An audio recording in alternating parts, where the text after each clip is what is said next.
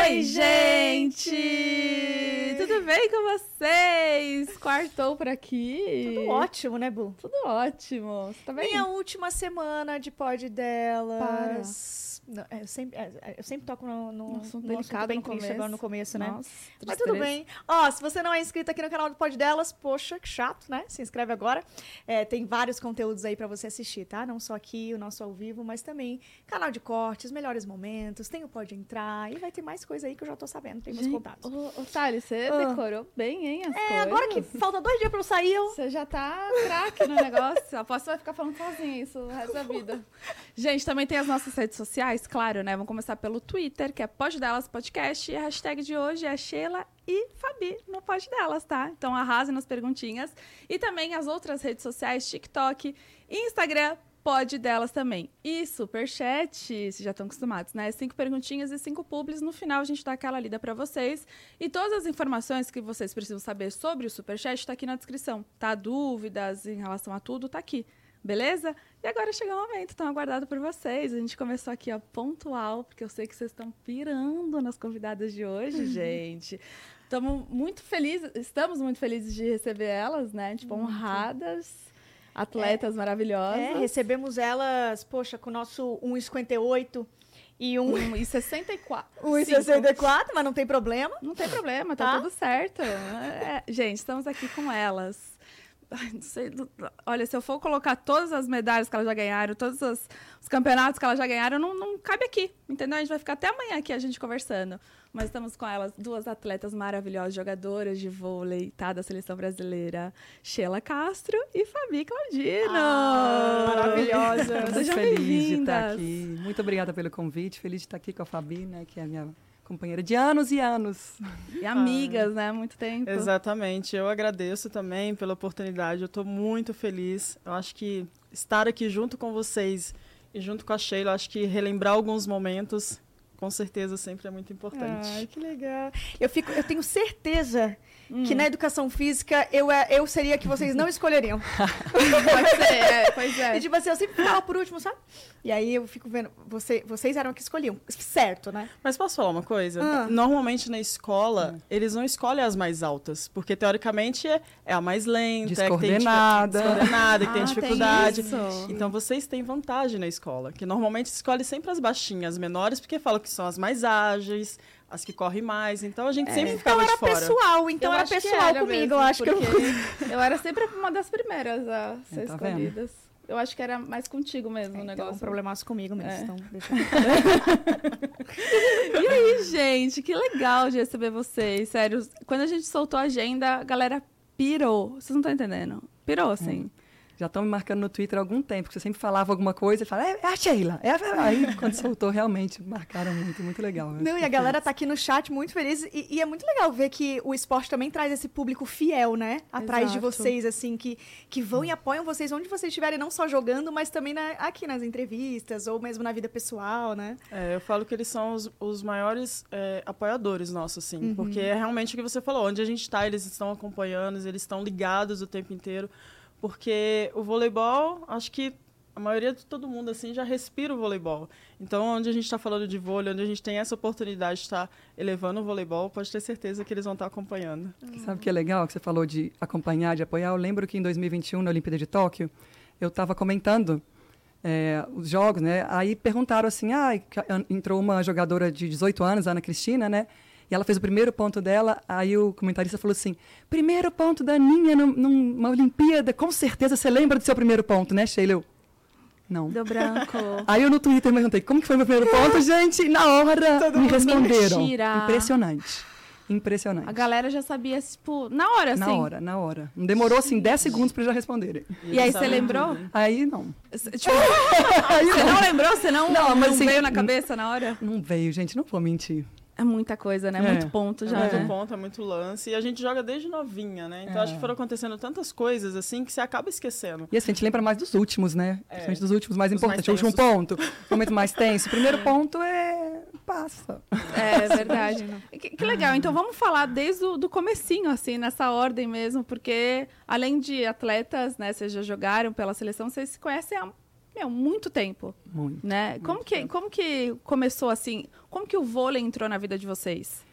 A gente, ó, eu comecei a jogar no Mackenzie de Belo Horizonte, e ela no Minas. A Fabi é dois anos mais nova que eu. E quando você é infantil, ali agora chama sub-15, né? Nem É. sei, mudou a É nomenclatura. isso mesmo.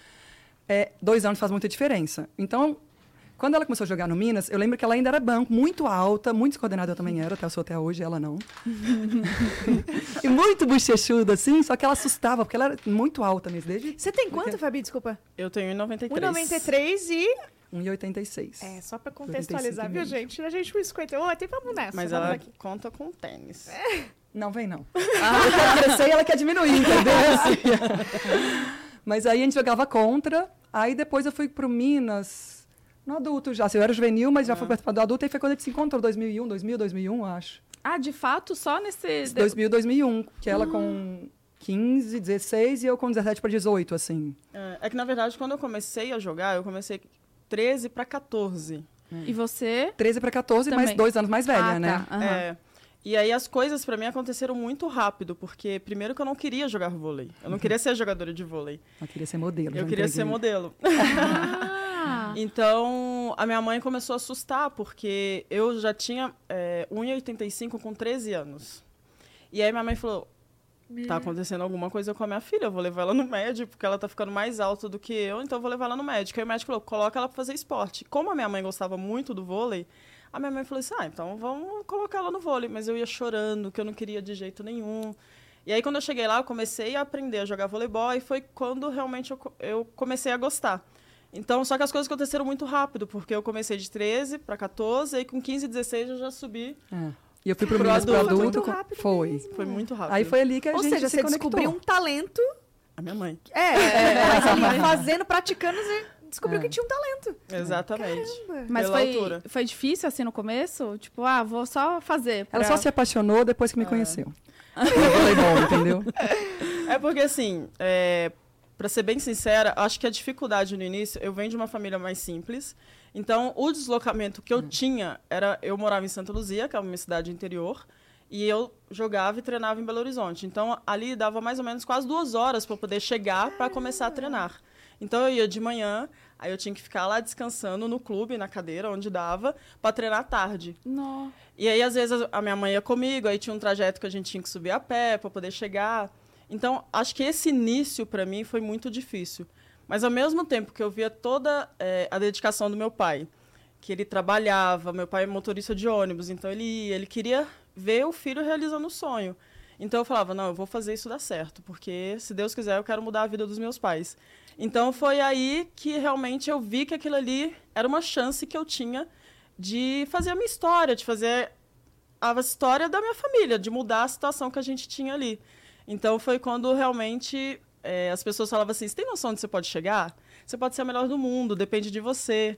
Você precisa treinar, você precisa jogar. Com e aí 14, foi. 15 anos você já escutava isso? Já escutava isso. Então legal. foi onde realmente eu me dedicava, porque eu via minha mãe sentada e falava assim: minha mãe tá ali, eu não- posso decepcionar ninguém, não posso decepcionar minha família, então eu tenho que ir fazer o meu máximo. Então eu sempre tive isso no início. Então, graças a Deus e, e acredito também essa dedicação de fazer as coisas dar certo, acho que foi, foi É. rápido assim. A gente fala muito que tem que ter um propósito, né? Pra, Uhum. pra realmente se dedicar. E o propósito dela era os pais. E os, eu conheço muito, né? ah, do Carmo e o Vital. Né, eles são, assim, não, fofos. A gente acompanha tudo. Depois que o pai dela se aposentou, né? Via, acompanham tudo até Ah. hoje. É muito legal de ver. Que Muito. delícia. E nessa época você, tipo, abandonou a vontade de ser modelo? Não. Não. Acho que era uma coisa que. Ela já, ela já sabe tudo, né? Eu amo avisar tudo. Não, na verdade era uma coisa que eu tinha, assim. Porque assim, eu era muito magra e muito alta. E aí, quando eu passeava com minha mãe no shopping, a gente, naquela época, recebia muito aqueles cartãozinhos, né? Pra fazer book, né? Exatamente. coisas. e aí eu ficava doida. Eu falava, ai, mãe, me leva. Mas só que naquela época. é, tinha aquele receio, né? E aí minha mãe Uhum. falava, como que eu vou deixar minha filha ir por esse caminho? Eu não vou estar perto, como que vai ser? Minha filha é muito nova. Aí minha mãe falou, não, filha, vamos tentar o vôlei. Se não der, você vai. Então eu fiquei muito com isso é, na minha cabeça. Então eu sempre, quando dava para desfilar ou assistir alguma coisa, eu tentava participar. Não, era muito legal. Ela Que fez é- foto com a Naomi Campbell. Eu lembro que ela, É, ela brincava era quando era paixão. novinha. Lembra que a gente, antigamente não tinha muita internet nos hotéis, né, gente? A gente pegou todas as épocas. e quando começou a ter internet, assim, era tinha que pagar. Então a gente colocava um roteador de Wi-Fi num quarto para todo mundo ficar no corredor pegando para gente dividir, né? A gente colocava o nome de Fabi Campbell. Lembra disso? ela adorava. E depois ela tirou foto. Que ano que você tirou foto com a Naomi? Que você fez aquela... Ai, foi, sei lá, mais ou menos 2016. por aí. Mais ou menos. Mas como que foi esse encontro? Então, é, eu, eu sempre acredito, não sei se vocês já viram falar, que a gente sempre está perto das pessoas que a gente sempre tem o sonho e a vontade De conhecer. de conhecer. Não sei explicar direito, mas eu já ouvi essa frase. Então, eu sempre tive isso na minha cabeça. E aí, bem na época, quando iniciou é, esse negócio de Instagram, essas coisas, me mandaram uma mensagem que ela ia estar vindo para o Brasil para poder fazer uma campanha na, na revista Vogue. E ele estava escolhendo algumas personalidades para poder tirar foto com ela. E aí eles me fizeram esse convite. Assim. Do, Do nada. nada. Do nada. E na hora que eu li, eu falei, não, isso aqui deve ser fake. Não tô acreditando nisso, não é possível. E ela falou assim, não, você pode vir e tal. E, e aí eu, eu lembro que eu pegava meu celular, tipo, eu tremia, assim. Eu liguei pra minha mãe e falei, mãe, você não acredita o que, que eu vou fazer e tal. Ah, você tá brincando comigo, é mentira e tal. E aí foi quando eu fiz essa revista da Vogue, é, que eu fiz algumas fotos com ela. E pra mim foi um momento muito marcante. Porque na hora que eu conheci ela, muitas pessoas, né, que são nossos fãs, às vezes tem uma reação que a gente não entende. Às vezes começa a chorar. E aí você fala assim, gente, o que tá acontecendo? Por que você tá chorando? E aí, quando eu cheguei perto dela, eu tive essa, essa, esse mesmo sentimento. Você entendeu? Eu entendi o que o fã às vezes sente pela gente. E aí eu comecei a tremer, comecei a chorar assim, aí eu. "Ah, Meu Deus, eu tô vendo ela. e eu fiquei parada assim, e ela foi incrível, porque ela fala um pouquinho de espanhol. E aí foi assim, incrível, inesquecível. Ela veio, tirou foto, ela abraçou. E aí, pra mim, foi um momento que eu vou guardar sempre, assim, na E pra memória. Vogue, né? Ou seja, o sonho de modelo Exatamente. também deu uma. Dá- deu pra realizar É, também, Deu né? pra realizar. Aí depois eu fiz alguns desfiles, é, fiz um pela, na São Paulo Fashion Week também. E o ano passado, retrasado, eu ainda fiz um desfile ainda. Ai, que tudo. Olha. E ah, já que a tua mãe foi esse anjo, né, na tua vida de te botar no, no vôlei, como que ela se sentiu e ela, ah, naquele momento que viu que você tava indo e que realmente ia acontecer o que você queria, que era mudar a vida deles, assim? É, na verdade, no início a gente não tinha noção, porque eu não acompanhava muito o esporte. Quem era fanático era o meu irmão, que jogava basquete, então meu irmão assistia, era enlouquecido pelo basquete. E naquela época a gente era muito simples, então não tinha noção de salário, quanto a gente podia ganhar, a gente não tinha noção de nada. Realmente a minha mãe foi assim, é o sonho dela, é o desejo, vamos, eu vou fazer de tudo que eu posso para ela conseguir realizar. Então, acho que naquele momento, a minha mãe comenta até hoje, acho que foi um alívio, porque, querendo ou não, era uma responsabilidade dela, porque a gente teve que abandonar um pouco a escola, e aí depois eu tive que dar um jeito de tentar ali no supletivo de terminar. E se desse errado, vamos embora, vamos trabalhar para ver que, Pra- pra- ah. para ver o que, que ia acontecer, o que, que será que a minha filha ia ser. E o meu irmão também foi a mesma coisa. O meu irmão também, eles né, foram no sonho do meu irmão, e meu irmão foi para os Estados Unidos também para jogar. Basquete. Basquete também. É, Então, foi os dois. fez universidade nos Estados Unidos, né? Ganhou bolsa lá por causa do basquete. É. E hoje é casado lá com o filho lá e tudo. Ele tem quanto de altura? Tu é maior que ele ou é menor? Eu sou menor, meu irmão tem 2 e 5. Me... É. E seus pais são altos? São, meu pai é do meu tamanho, a minha mãe é a mais baixinha, que a gente chama ela de baixinha, tem 80. E a gente é o quê? Só pra, só pra gente saber. É legal, é legal relembrar o início, né? Eu também tive- eu fui criada pela minha avó, né? Desde os três anos, eu e meu irmão... Meu irmão tinha um, eu tinha três, minha avó que pegou. E eu tive sempre o apoio da minha avó, igual ela teve dos pais dela, da minha avó, que ia em todos os jogos, é, acompanhava. E eu lembro exatamente do meu início, assim, em Belo Horizonte. Eu já morava em frente ao Minas, que é o clube que ela começou a jogar, apesar de eu ter começado a jogar no Mackenzie. E o Minas foi campeão brasileiro de vôlei. Essa história é muito viva na minha cabeça. Em 93, o primeiro título, assim, no feminino. E quando você é campeã, você desfila no Corpo de Bombeiros, né? Ai, sim. É, aí tava aquela euforia. É, é, meu prédio, da minha avó é em frente mesmo, assim, ao Minas. Aquele barulho, euforia. Aí a gente olha para a janela, a gente vê o corpo de bombe... caminhão do Corpo de Bombeiros, o tanto de torcida em volta e elas desfilando. A minha avó, nessa hora, ela pegou na minha mão e falou: Filha, um dia eu vou te ver lá. Isso eu tinha 11 anos, eu jogava vôlei no colégio. Eu ainda não jogava no Mackenzie, muito menos no Minas.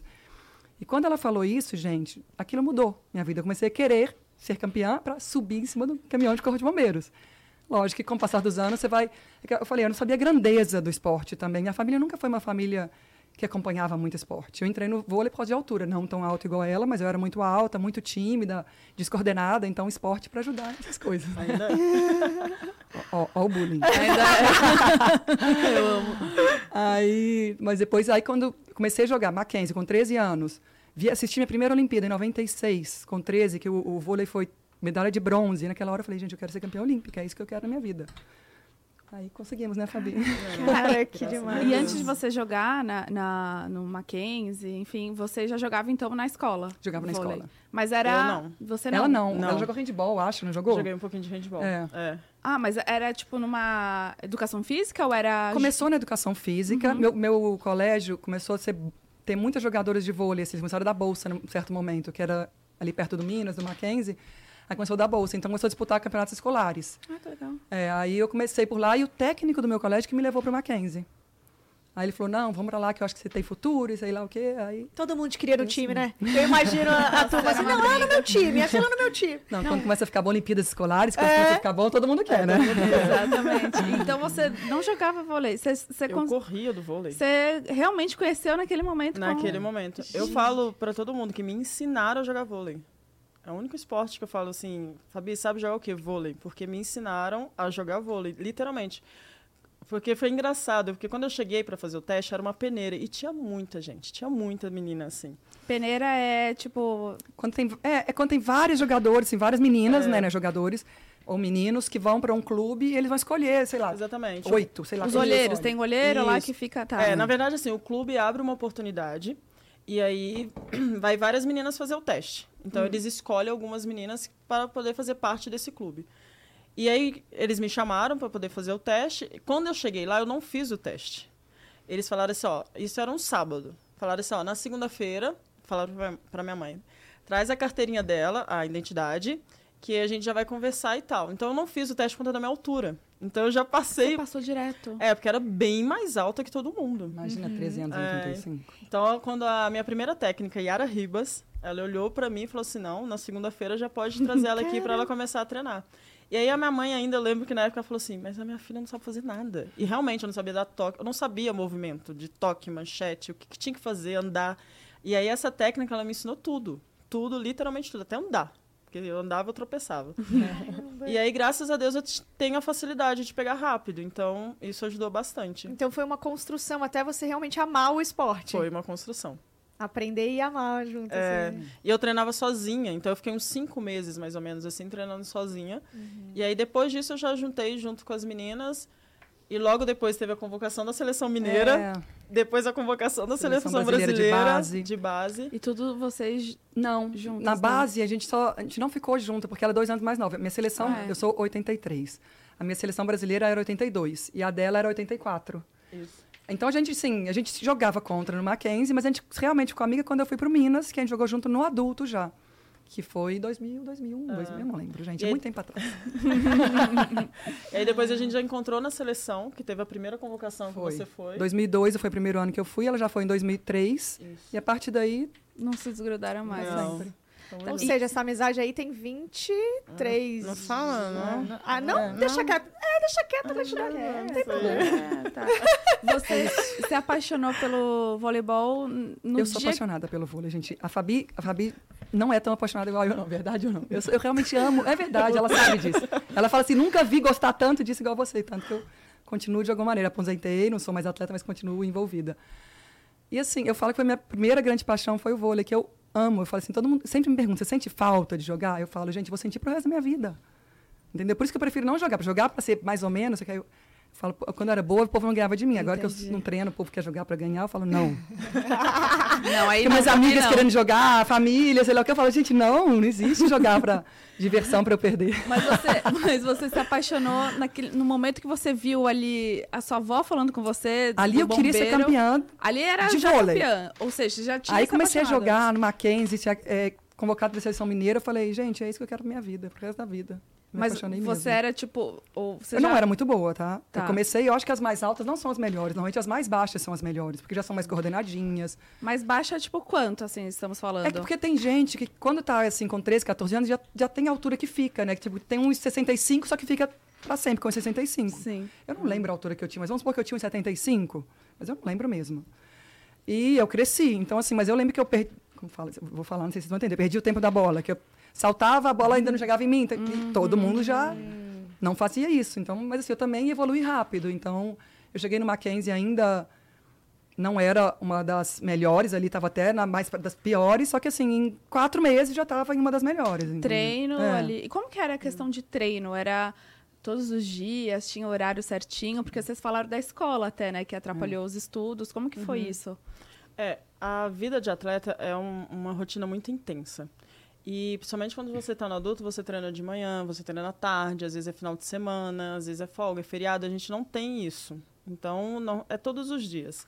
E aí, normalmente, você treina pela manhã, que é a parte física, junto com bola, que aí são alguns treinos individuais. Então, às vezes é um toque, a manchete, a levantadora, a central ou a passadora, né? Vai fazer esse treino individual.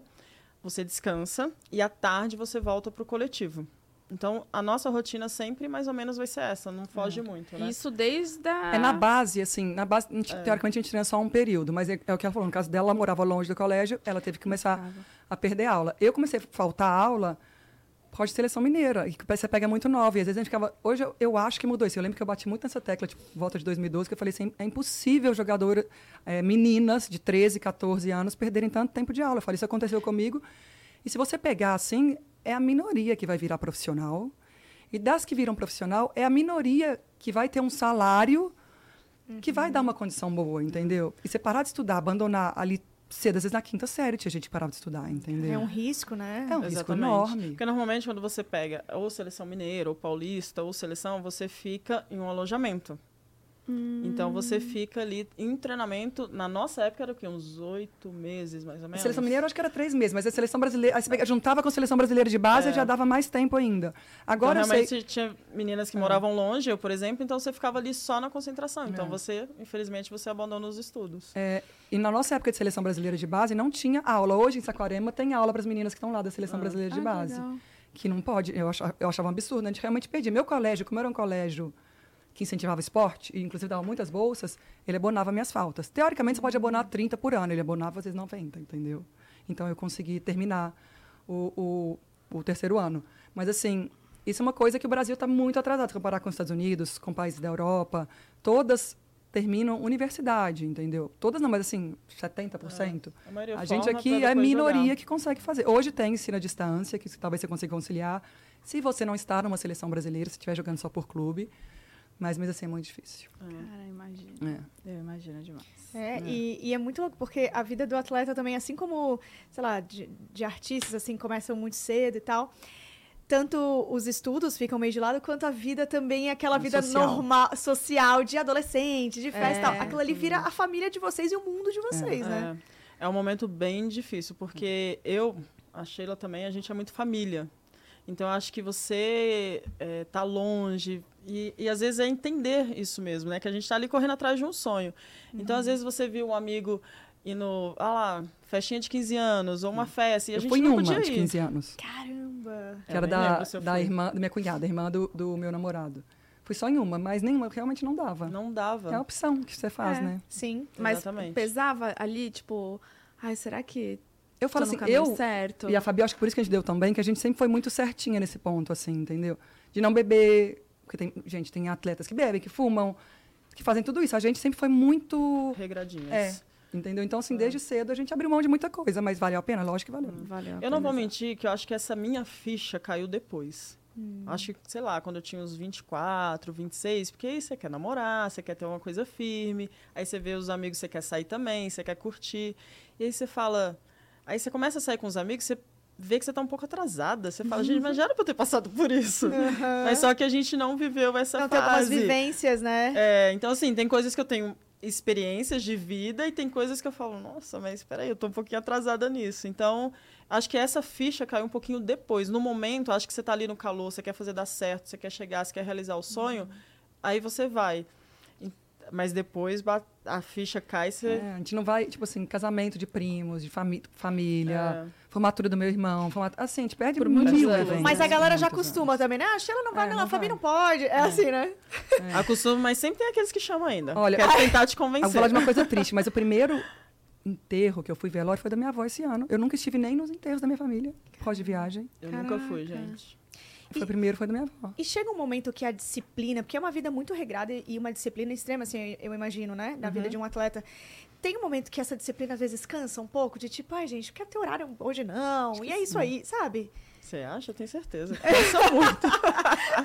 não, cansa, porque é exatamente, acho que a Sheila falou, a gente sempre foi muito certinha. Então, horário de dormir, de comer, de alimentar, tudo. E aí eu tenho dia que eu falo assim, gente, não quero, eu quero dormir mais tarde, eu quero comer o que eu quiser. ficar falando até meia-noite, eu dormia, deixava ela falando sozinha. Então chega uma hora que cansa, porque são anos que você tá ali batendo na, né, o mesmo martelo, fazendo a mesma coisa, na disciplina. Chega uma hora que você tá exausta, não quero mais. Eu tô, sei lá, desculpa a palavra, mas tô de saco cheio, não quero mais fazer isso, eu quero fazer outra coisa, eu quero sair, eu quero curtir. Às vezes, né, algumas meninas quero beber, eu quero ficar até mais tarde no meu pagode, que eu amo samba. Então eu quero ficar no pagode. Então a gente sempre tem uma hora que cansa, não tem Sim, jeito. imagina. Eu lembro que em 2016, que foi o ano que eu parei, parei a primeira vez ali, eu tomei essa decisão em janeiro de 2016, eu tinha do, 32 anos. Teoricamente é nova. Hoje as meninas que estavam na seleção na época com 25, 22 anos, ela fala assim, Sheila, você parou em 2016, quantos anos você tinha? Eu falei, 32. Nossa, que elas estão fazendo essa idade agora. Ela fala, nossa, você, você saiu, parou muito nova. Por quê? Porque eu cheguei nesse limite. Se eu não parasse, ela sabe. Eu lembro que eu estava em janeiro, né, com o meu ex-marido, e eu jogava na Turquia, e eu falei, não tô aguentando mais isso, era ano de Olimpíada, né? Eu falei assim, e eu chorava. Eu acho que hoje, talvez eu seria diagnosticada com burnout, que naquela época eu não falava disso, entendeu? E, assim, eu lembro que em 2014, no Mundial, eu e você já começamos com o Zé Sério, né? Que a gente estava no nosso limite, que, assim, a gente tinha muita responsabilidade na seleção, porque a gente era referência para todas as jogadoras também. A gente tinha que cuidar de todo mundo, tudo que acontecia, o Zé vinha pra gente para falar, o Zé Roberto é o técnico. Então, tem uma hora que não dá, né? E a gente não tinha férias, gente. A gente ia Era direto. Era clube, seleção, outro, seleção, clube, clube, seleção, seleção, clube. Aí eu falei, eu preciso parar. Aí acabou que eu, eu parei, aí eu lembro que o, o Breno, que é meu marido, falou assim, já que você vai parar, a gente tenta engravidar, né? Aí tentei engravidar, fiquei três anos parada nessa tentativa, perde, sei lá o quê. E depois voltei, aí começou a pandemia, aí parei. E joguei só esporadicamente, assim. Fui jogar uma liga de cinco Mas semanas. você parou num, num momento bom, assim, da tua Bom carreira? minha carreira. Eu poderia Pra ter também não parar no momento que você não tá mais... É, não, bom, assim, se eu voltasse Mas no tempo, jogar eu mais, poderia, eu poderia estar jogando até hoje, eu falo, de verdade, assim. Mas realmente, assim, se talvez se eu tivesse a cabeça que eu tenho hoje, eu não teria parado. Eu teria talvez dado um tempo, falado assim, gente, talvez eu não jogue esse ano, ou então fecho mais tarde no clube, que eu, assim, eu, eu, eu era uma jogadora muito visada, que todos os times queriam. Então, se eu falasse assim, ah, eu quero chegar aí só em dezembro, os times topariam, entendeu? Eu ficaria de agosto até dezembro sem jogar ali, acabava a Olimpíada, ficaria. E, mas eu não fiz isso, entendeu? Então, assim, hoje você fala, você me arrepende? Eu me arrependo porque eu tenho minhas filhas, eu amo demais, mas eu faria diferente. Eu talvez congelaria óvulos e estaria tentando engravidar agora, entendeu? Entendi, entendi. Planejaria mais essa, É. essa, essa parte da vida pessoal que às vezes a vida profissional ela atropela um pouco, sim, né? sim. E agora voltando ali, porque você já, já foi, né, pro Eu, final eu aqui. vou pro começo, final, volto pro meio agora. E a gente fica aqui, ó, tentando entender a Entender. ordem cronológica das coisas. Mas vocês, então, se encontraram em 2001. É. Como, que é, como que foi, tipo, o primeiro encontro? Vocês já, já se conheciam antes, mas não... Ela era minha adversária, de Mackenzie ganhava do Minas todas. Sério? Competitividade no sangue de nós. Mas vocês eram a amigas ou só, Não. tipo, de vista? Não, é, só de vista. Não, até porque assim, os horários eram muito diferentes, a gente jogava contra, mas a gente ficou amiga logo que você foi pro Minas ali. Eu acho que porque eram as duas ali, juvenil. É, eu acho que não é só isso. As meninas também juntaram, a gente foi pegar fofão, Elisângela. É. É porque era, era tudo, difícil, né? porque, por exemplo, a Sheila morava de frente pro clube. É. Privilegiada. eu já tinha que, né, percorrer uma longa distância. Então, normalmente, acabava o treino e já ia embora. então, não é. tinha esse tempo de conversar, de comunicar, essas Aí coisas quando a gente assim. começou a ficar no quarto junto nas viagens, que a gente foi ficando amiga. Ah. E por muito tempo você ficava nesse trajeto? Por Fiquei. quanto tempo? Olha, eu fiquei uns quatro anos, mais ou menos. Caraca. Uns três, quatro anos. Aí teve uma época que ela começou a dormir na casa às vezes da Fofão, não foi? Fofão te ajudar. Da Elisângela. Elisângela. Da Lili. Aí já era quando ela tava no adulto já, entendeu? É. Na verdade, eu fui morar em Belo Horizonte é, quando eu fui para adulto. Porque aí eu É. comecei a receber um pouco melhor. Então, A minha mãe falou, filha, não dá pra você ficar indo e voltando, até porque era uma preocupação também, né? Porque às vezes o treinamento eh, da tarde acabava 8 da noite. Então até eu chegar em casa já era 11 horas, para no outro dia sair 5 da manhã. Nossa. E aí foi quando eu comecei a morar em Belo Horizonte. E aí com quem que você morava? A minha mãe ficava lá comigo e eu tava Ah. sozinha. Ah, entendi. É, e às vezes minha mãe ia, meu pai ia, ficava lá um pouco comigo. Entendi. Tá, e aí em dois- 2001, né? Eu acho que foi, gente, 2001. 2001, 2002, acho que por aí. Foi, porque a gente... É, foi. Vocês jogaram no mesmo time, qual que Time. era? Minas. O Minas. Era MRV e, Minas na época. E aí vocês entravam juntas, assim, na- no, no jogo? Ou era banco? Como que era isso? Hum, primeiro tava- as duas bancos, depois ela começou a jogar. Eu jogava no primeiro ano, entrava na inversão, depois ela começou a jogar. E, e como aí que depois era? saímos. A gente, jogou, a gente jogou no clube só essa época junto. Ah, só- pouquinho, assim? Dois Eu anos. fiquei um, acho depois. Aí você ficou mais um lá, né? Eu fui Ah, pra um, Itália. Você foi pra Itália. É, eu fui jogar na Itália. Fui bem, no- fui com Ah. 20 anos pra Itália. Caralho. É, eu saí da casa da minha avó pra Itália já, assim, a tofa. É que, na verdade, quando a gente começou, começou esses jogos aí pelo adulto, eu lembro que era banco, a Sheila, você já fazia inversão. É, eu entrava então um ela pouco sempre mais. entrava um pouco mais. O que, que é inversão? Ai, é, Vamos lá, agora É, eu assisti pra sim, inversão, sim. É assim, ó. Num time tem duas ponteiras, que são as jogadoras que passam, sabe quando saca? Sim. Tem duas centrais, a Fabiana é uma central. Tem uma levantadora e uma oposta. A oposta, leigamente, ataca, vamos dizer. O povo pensa que só ataca, mentira, faz muita coisa. Mas vamos dizer assim, ataca.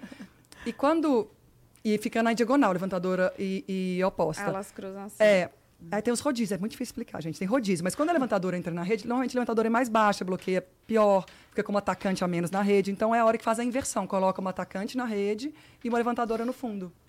Então você Aí ganha eu entrava, três eu entrava na nesse rede. momento muito assim, entendeu? E Nessas pode... inversões. é, Uma vez por sete. Ah, Isso. Eu já sabia que eu ia perguntar. Já tá acostumada né, com essas perguntas. Aham. Ah, entendi. E você, então, joga... você Eu era... entrava nas inversões no começo e ela ainda não jogava. Aí, de repente, foi um jogo no Osasco. Foi um jogo do Osasco. A gente era. É, foi isso mesmo. Estava Que jogando tava aqui em perdendo. Osasco, a gente estava perdendo. E aí a central estava jogando mal. E aí o técnico olhou assim pra mim, ó, aquece que você vai entrar. Só que na, na equipe do Osasco estava jogando a Fernanda Venturini, que na época ela estava no auge da carreira dela. Eu olhei e falava, não, Deus, por favor, Deixa eu só deixa eu explicar. A entrar, Fernanda não. Venturini é uma levantadora que finta. Fintar é assim, que ela joga de central. Então ela tem que bloquear em todas as posições da rede. E a levantadora, Tem que fazer quando é leitura da boa, levantadora. ela finta e ela não ia chegar, teoricamente, em nenhum bloqueio, entendeu? Ah, Porque eu estava fazendo a adaptação do juvenil para adulto. Então, a velocidade da bola é outra. Quando você está no adulto, Gente. as jogadas são mais rápidas. Então, no juvenil é mais lento, até para você pegar a coordenação, tempo de ataque. Então, calma. Ela pegava a bola... E tentava, ela, a levantadora, ela tem o papel de tentar fintar a central para ela nunca chegar a fazer bloqueio duplo. Então, Tá. esse é o papel da Para levantadora. atacante ficar sozinha ali na rede para atacar, Hum. entendeu? E a Fernanda Venturini, ela sempre foi É uma das melhores do mundo. É, não tem como Uau. falar.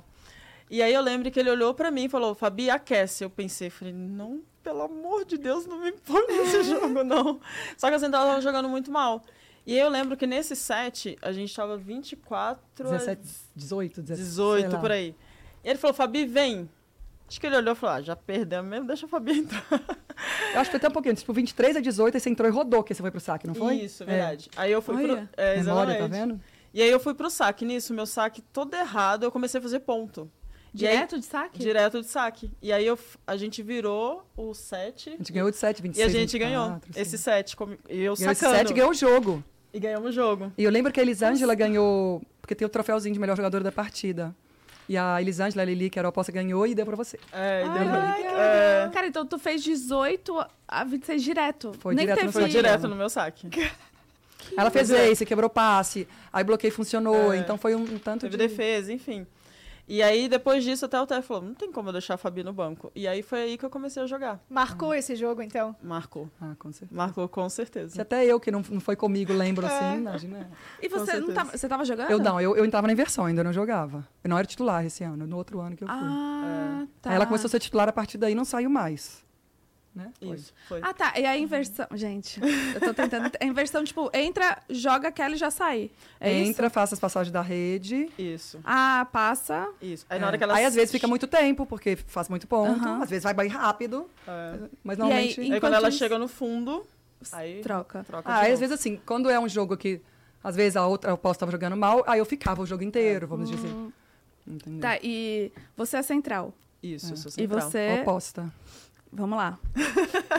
o que seria a oposta? Tipo. A oposta é que a, é, a, a função da oposta é fazer ponto, vamos dizer assim. Atacar É, as bolas é. decisivas, atacar as bolas altas, na hora do pepino, assim, de É. maneira bem leiga, né, gente? Mas tem que ter um bom saque, Não, mas um bom obrigada. É assim que a gente entende, acho bem. É, Entendi. é. E, e, assim, todos os jogadores têm que ser completas, assim, pra pegar um pouco de tudo. Pra conseguir bloquear, às Tem. vezes não. Ah, uma bola Tem. aqui, vou tentar subir. É tipo. É, O treino é completo, assim, pra completo. todos. É que Lógico que assim, da é. outra, né? Assim, a central vai treinar mais bloqueio, ataque, é, a ponteira vai treinar mais passe, defesa, mas todo mundo treina tudo. Entendi. E, gente, e, e líbero, assim? Onde... Líbero só leva porrada. Só leva porrada Mas, cê- mas ela. Aí vocês poderiam ser líbero? Sim, eu era. Aí! Eu nem isso. Eu Tá queria até realmente. Eu, eu jogava. Agora. Eu acho que você tá traumatizada com isso. Eu jogava na faculdade pela, pela PUC aqui em São Paulo, eu jogava. Ai, Eu treinava bastante, eu era só li... Eu adorava me tacar no chão. Eu sério? adorava. Não, é. Eu odeio defender, gente. Eu gostava de levar porrada, levava sempre as bolas É, na eu cara. Não. Pergunta- Eu, eu não, eu ficava levando porrada na cara, eu fugia às vezes da bola. E, e aí, é- tipo assim, pelo que eu já percebi, são sempre as mais baixinhas. Sim. Normalmente, sim. Por quê? Tem alguma explicação ou não? Então, entra mais naquilo que eu falei aqui no início, né? Acho que da agilidade, da habilidade, Ah. de... porque ela precisa comandar o fundo de quadra e varrer a quadra, que quando a gente fala varrer a quadra é defender, tudo ali. subir. é. Então ela precisa ser ligeirinha. Nós que somos mais altas, até abaixar, até defender, demora um tempo. Tipo a Fabizinha, né, que é líbero durante Uhum. anos da seleção, melhor do mundo aí na época, na nossa época, né? Ela começou como atacante, que na época que ela começou a jogar, ela é um pouco mais velha que, que eu ainda, né? Uhum. Eu acho que sim. Então, ela, é- eu acho que ela é cinco anos mais velha que a Fabi e três anos mais velha que eu. Então, quando ela jogava, ainda não existia líbero no comecinho da carreira dela. Ela chegou a jogar de ponteira. Aí, quando... Só que ela era baixa. Quanto, que- 68, 67 ela tem? É, Eu acho que ela não chegou em 70, é assim. mais ou menos isso. Aí ela foi de logo para líbero, que era muito boa, e E virou. ficou por É. ali. Aí hoje, como já existe líbero, acho que nem lembro o ano que existe, começou, mas quando eu comecei a jogar no Mackenzie já tinha, 98, É. 97. Ah, não, não era sempre? Não, antes, de, eu acho que foi 98 ou É 97. por aí. É que antes, assim, na minha geração, começou a vir muitas meninas altas. É. E aí foi quando começou a trocar isso. É. Então, começou a investir mais nas altas para poder jogar. E aí começou as, as mais As líberos baixas. entram no lugar das centrais. Quando a central vai pro Isso. fundo, Ah, tá. a líbero ah, entra. É. Entendi. Aí A ela, Libra não fica, então, a... a- ela fica o tempo inteiro. Ela só sai na hora que a central tá sacando. Tá. É tipo assim, é porque são duas centrais. É difícil É explicar. difícil, é. São duas centrais. Aí vai rodar as três posições da rede e essa aqui tá. Vamos supor. Aqui é a um. Gente, é muito difícil. Um. Vamos lá, Fabi. Dois, três, quatro, cinco e seis. Aí você roda. Então, a central que tá aqui, ela vai sair uma hora pro saque, que é aqui. E quando essa sai, a outra entra. Tá, tá. Então ela saca, depois que ela sacar, ela sai e a libero entra e faz as três posições do fundo dela. Entendi. Quando vai entrar na rede, a outra central tá saindo da rede. Aí Uhum. a libero entra na posição da outra central. Entendi. E aí tem que ser... Tem Tem que ser uma... desenhando para entender. Tem que uma tem- ordem Tem. sempre que tem que seguir aquela ordem das meninas que estão. Por isso, que Isso. às vezes vocês trocam, então, tipo, Sim. saca e vocês E trocam de troca. lugar, porque. Pra não dar erro de posição. Se trocar antes, o juiz pode apitar erro de posição, entendeu? Então a gente tem que esperar a bola sacar pra gente ir pra posição nossa original. Tipo, eu sou saída, eu fico do lado direito da rede. A central fica no centro. A ponteira fica do lado esquerdo da rede. Bom, uma aula, realmente. aula, né? Acabei de lembrar por que, que eu reprovei em educação física. Acabei de lembrar disso. Não, e Toda aula eu falava, hum, prof, cólica hoje, hein? Aí uma ela já desculpinha, deixou. né? Nossa, Tá uma vergonha falar isso aqui na frente de vocês, mas eu já reprovei educação física, você imagina? Eu tive Não, que fazer era- prova teórica, de tanto que eu não Educação gostava disso. física era que eu mais gostava. nunca nasci pro esporte, juro. Agora, quase nos 30, que eu tô, tipo, ah, fazendo um, um beat tênis, só de brincadeira. É. Mas, poxa, a gente vai se descobrindo umas coisas Pois que... é, pois é. É, Agora, né? mais perguntinhas sobre isso que eu tô amando tirar as dúvidas. É, as- quando vocês ficam assim, ó, dando. As Ah, marcações. esse As aí eu vejo na TV, é legal. Eu acho demais. O Ou é marcação de bloqueio. Tipo assim, eu vou fechar dois e um, ou bola. Dois é quando você vai fechar diagonal. Atacante do outro time, você vai, você vai fechar aquela bola que ela ataca em diagonal.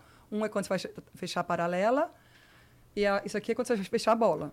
Você tá na frente. É, você vai ficar na frente da bola. E tem as marcações de ataque, que aí é muito pra central, né? Que, que a, a central vai puxar no ataque, que aí é chute meio. É, normalmente essas marcações, nós centrais, a gente marca muito bloqueio ali, porque como a gente corre a rede Pra inteira, um pra cima. é, ou que eu vou marcar mais a central, ou vou marcar mais a ponteira, ou a saída. Mas quem faz mais as marcações são as levantadoras, porque elas mudam, a gente muda de jogada o tempo inteiro. Ah, entendi. Então elas precisam estar o tempo inteiro nessa Chamando as comunicação. centrais, assim. Entendi. É. Então, é mais esse essas marcações, tudo é mais pra vocês, não é pra onde vocês vão sacar, por exemplo. Não, Não, vai isso aí- sacar quem chama é o técnico. Isso, exatamente. Ah, é? É. Ou ele já deixa combinado antes do jogo, Tipo, né? você vai sacar nessa pessoa É. aqui. É, porque a gente Ou faz na todo hora esse chama. estudo antes, né? É. Ah, A tem gente toda uma preparação. Exatamente, É. tem toda a preparação. A gente estuda adversário, vai ver o que, que a menina faz mais. Então Faz- a gente já vai pro jogo sabendo realmente o que você tem que fazer. Ah, isso é interessante. Não, é super importante conhecer o adversário, o jogador individualmente, fica muito mais fácil jogar contra. E, e dá pra lembrar assim na hora? Sim. Jogando?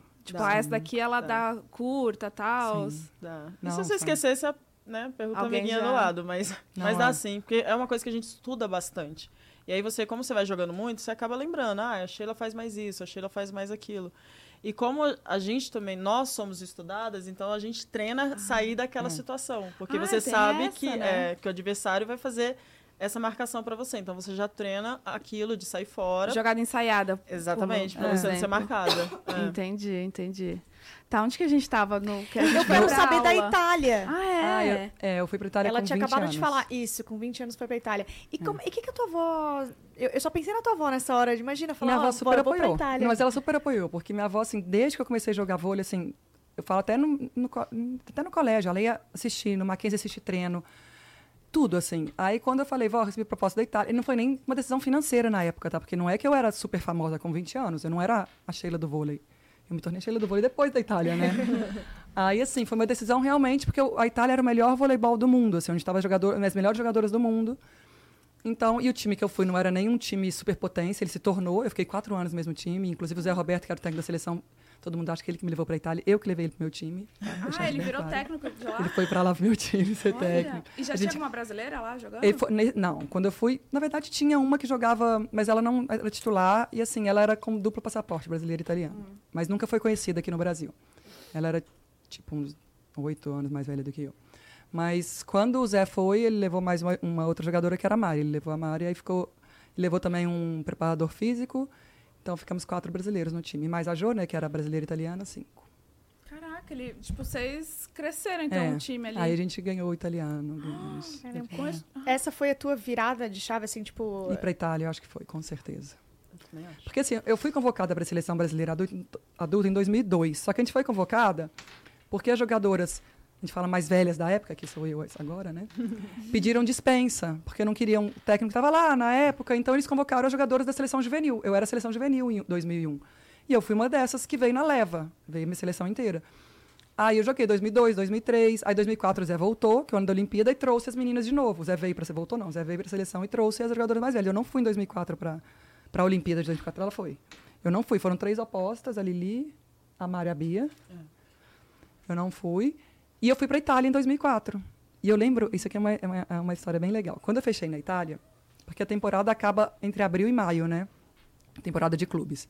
E a de seleção começa logo depois. Aí acabou, passou umas duas semanas, eu fechei no time na Itália. Aí o, o presidente da Confederação Brasileira de Vôlei da época, e tem, a CBV, a Confederação Brasileira, tem que assinar uma carta de transferência. Tipo assim, autorizando a transferência para jogar no campeonato italiano, um turco, ou qual que for. Na hora que ele foi fazer essa carta, ele falou, Sheila, eu não vou autorizar a sua ida para lá. Aí eu falei, me ligou para falar. Eu falei, não existe isso, eu vou, já fechei, já assinei contrato e eu vou para Itália. Ele falou, não, não vou. Aí eu falei que ia. Ele falou, não, você vai vir aqui para o Rio, eu vou conversar com você na minha sala, que você não vai para Itália. Aí, eu tinha, eu tinha 20 anos, eu ia fazer 21 naquele ano, mas eu tinha 20 ainda. Aí ele me chamou, fui para a sala dele. Aí ele deu mil motivos para eu não ir. Porque não vão te pagar, que tem times que não pagam, até no Brasil tem, né? Você pode ficar sem receber, assim, você pode pagam, ser não pagam? banco. Não pagam, gente. Acontece isso no mundo inteiro. Acontece. Eu, graças a Deus, nunca aconteceu comigo, mas, Mas, eles, acontece. eles falam um salário que você vai receber Às vezes não dão não nada, pagam. gente. Mas é, Até nem- no Brasil acontece isso, tá? É, infelizmente. é. Aí ele falou, você não vai... É, seu time é um time pequeno, não vai te pagar. É, você vai ser banco, porque tinha oposto da seleção italiana nesse time. Que ela era novinha, estava começando, mas era oposto. Você não vai jogar. Aí falou várias coisas. Aí depois falou assim, e você é jogador de seleção brasileira? E esse ano foi o ano que eu não fui, fui o Zé não me convocou, né, em 2004. Aí eu falei assim, se eu fosse jogadora de seleção brasileira, eu estaria indo para Atenas. Atenas foi. Aham. Para Atenas daqui a um mês. Eu não sou. Então eu vou para Itália. Aí ele, ele falou assim. Aí ele falou assim, tá, aí assinou transferência. Aí em 2008, quando ele ganhou a Olimpíada, da quadra, e depois ele falou assim, Sheila, quando você me peitou ali com 20 anos, eu falei, essa aí vai ser boa. Pois é, né? é, deve ter sido difícil, porque quando as pessoas falam não, não, não, não, você deve ficar na É. dúvida, né? Eu tinha Mas muita você- certeza a do que eu queria. intuição Foi, É. foi mais forte. É. E isso foi em 2000. 2004 que eu fui pra 2004, Itália. com 20 anos. É. Ah, tá. E você, nessa época, você tava aonde? Eu estava na seleção que nessa, convoca nessa convocação que ela não foi, eu fui a única convocada para essa geração que era das meninas mais velhas, que foi para a Olimpíada de Atenas em 2004. E aí Já eu com fui o Zé. já com o Zé Ela foi com Roberto. 19, 19? 18? 19? É, 18 para 19. É. E aí eu fui como a terceira central. Hum. Que aí já foi o meu primeiro jogo olímpico. E foi a tua virada de chave daí dessa vez ou não? Antes, antes já tinha. É porque, na verdade, assim, a minha história nesse iníciozinho é diferente da Sheila. Porque a minha virada realmente foi esse jogo contra o Osasco. Ah, porque tá. ali eu fiquei de titular e continuei. Então, depois dali, eu já peguei a seleção. Abriu várias portas. a Exatamente. Fui pra seleção, fui pra Atenas e tudo mais. A Sheila ainda, ela jogou muito bem o Mundial. Lembra? Mundial de 2002? Isso. É, porque o Mundial de 2000... Ah, você não tava, né? Não tava. Em 2002, que foi o primeiro ano que eu fui para a seleção, é, eu era banco ali na seleção, mas eu entrei e terminei o Mundial titular. E realmente eu, eu É. apareci, vou falar, apareci antes na seleção do que no clube. Eu, meu É, caminho clube, foi o contrário, é, entendeu? No clube a Sheila entrava, saía, entrava, É. saía. E aí, em 2002, ela jogou muito bem. Só que ela não foi pra 2003. 2004. É, 2003 pra Não, Atenas. 2003, É, 2004. é. Exatamente, desculpa. Pra 2004. E aí foi quando ela foi É. pra Itália e quando ela voltou não tinha quem entrasse no lugar dela, entendeu? E você Então voltou foi- quando? E aí eu já juntei com ela. Pra, pra jogar no Brasil em 2008. Ah, mas assim, seleção brasileira desde 2000, né? O ano seguinte da Olimpíada ali eu já Ah, tava. Porque você jogava e vinha É. pra jogar a seleção. É assim, por isso que eu falo que não tem folga, não tem férias, Pois porque é. acaba a temporada maio, se apresenta na seleção em maio. Tinha de vez que eu chegava domingo da Itália, segunda eu estava em Saquarema, que é o centro de treinamento da seleção. Caramba. É, Gente. É sem parar. sem parar. Sem Emendava um E campeonato como é no que outro. fica o, o psicológico nisso tudo, assim? De ganhar e perder, ganhar e perder. Será que eu vou ganhar? Será que eu vou perder? Será, será que eu tô bem? Será que eu tô mal? Como fica? Tem um preparo? É, hoje em dia fala um pouco mais disso, né? Na nossa época, não. Eu acho que a gente aprendeu na fazenda mesmo, assim. Porque 2004, nessa a geração de antes, que foi uma geração que abriu muitas portas pra gente, mas por causa da derrota de Atenas para a Rússia, é, ali na semifinal, ficou marcado como uma geração amarelona, né? Assim, como as, meni as mulheres não conseguem vencer nada importante. E a gente pegou isso e a gente ganhou. Eu lembro que o ano de 2005, que foi o ano de- da renovação de novo, tinha tido em 2002 e voltou em 2005, a gente ganhou tudo em 2005, né? Assim, a gente ganhou cinco campeonatos, porque a gente disputou pela seleção, a gente ganhou. Aí, em 2006, a gente começou ganhando tudo de novo e perdemos o Mundial para a Rússia, final de, de 15 a 13, 15 a 12, eu não sei. Aí voltou de novo amarelonas. E assim, e falavam assim, não tinha rede social, tudo bem, mas assim, a imprensa era dentro da seleção, a gente escutava de todo mundo que nós éramos amarelonas, amarelonas.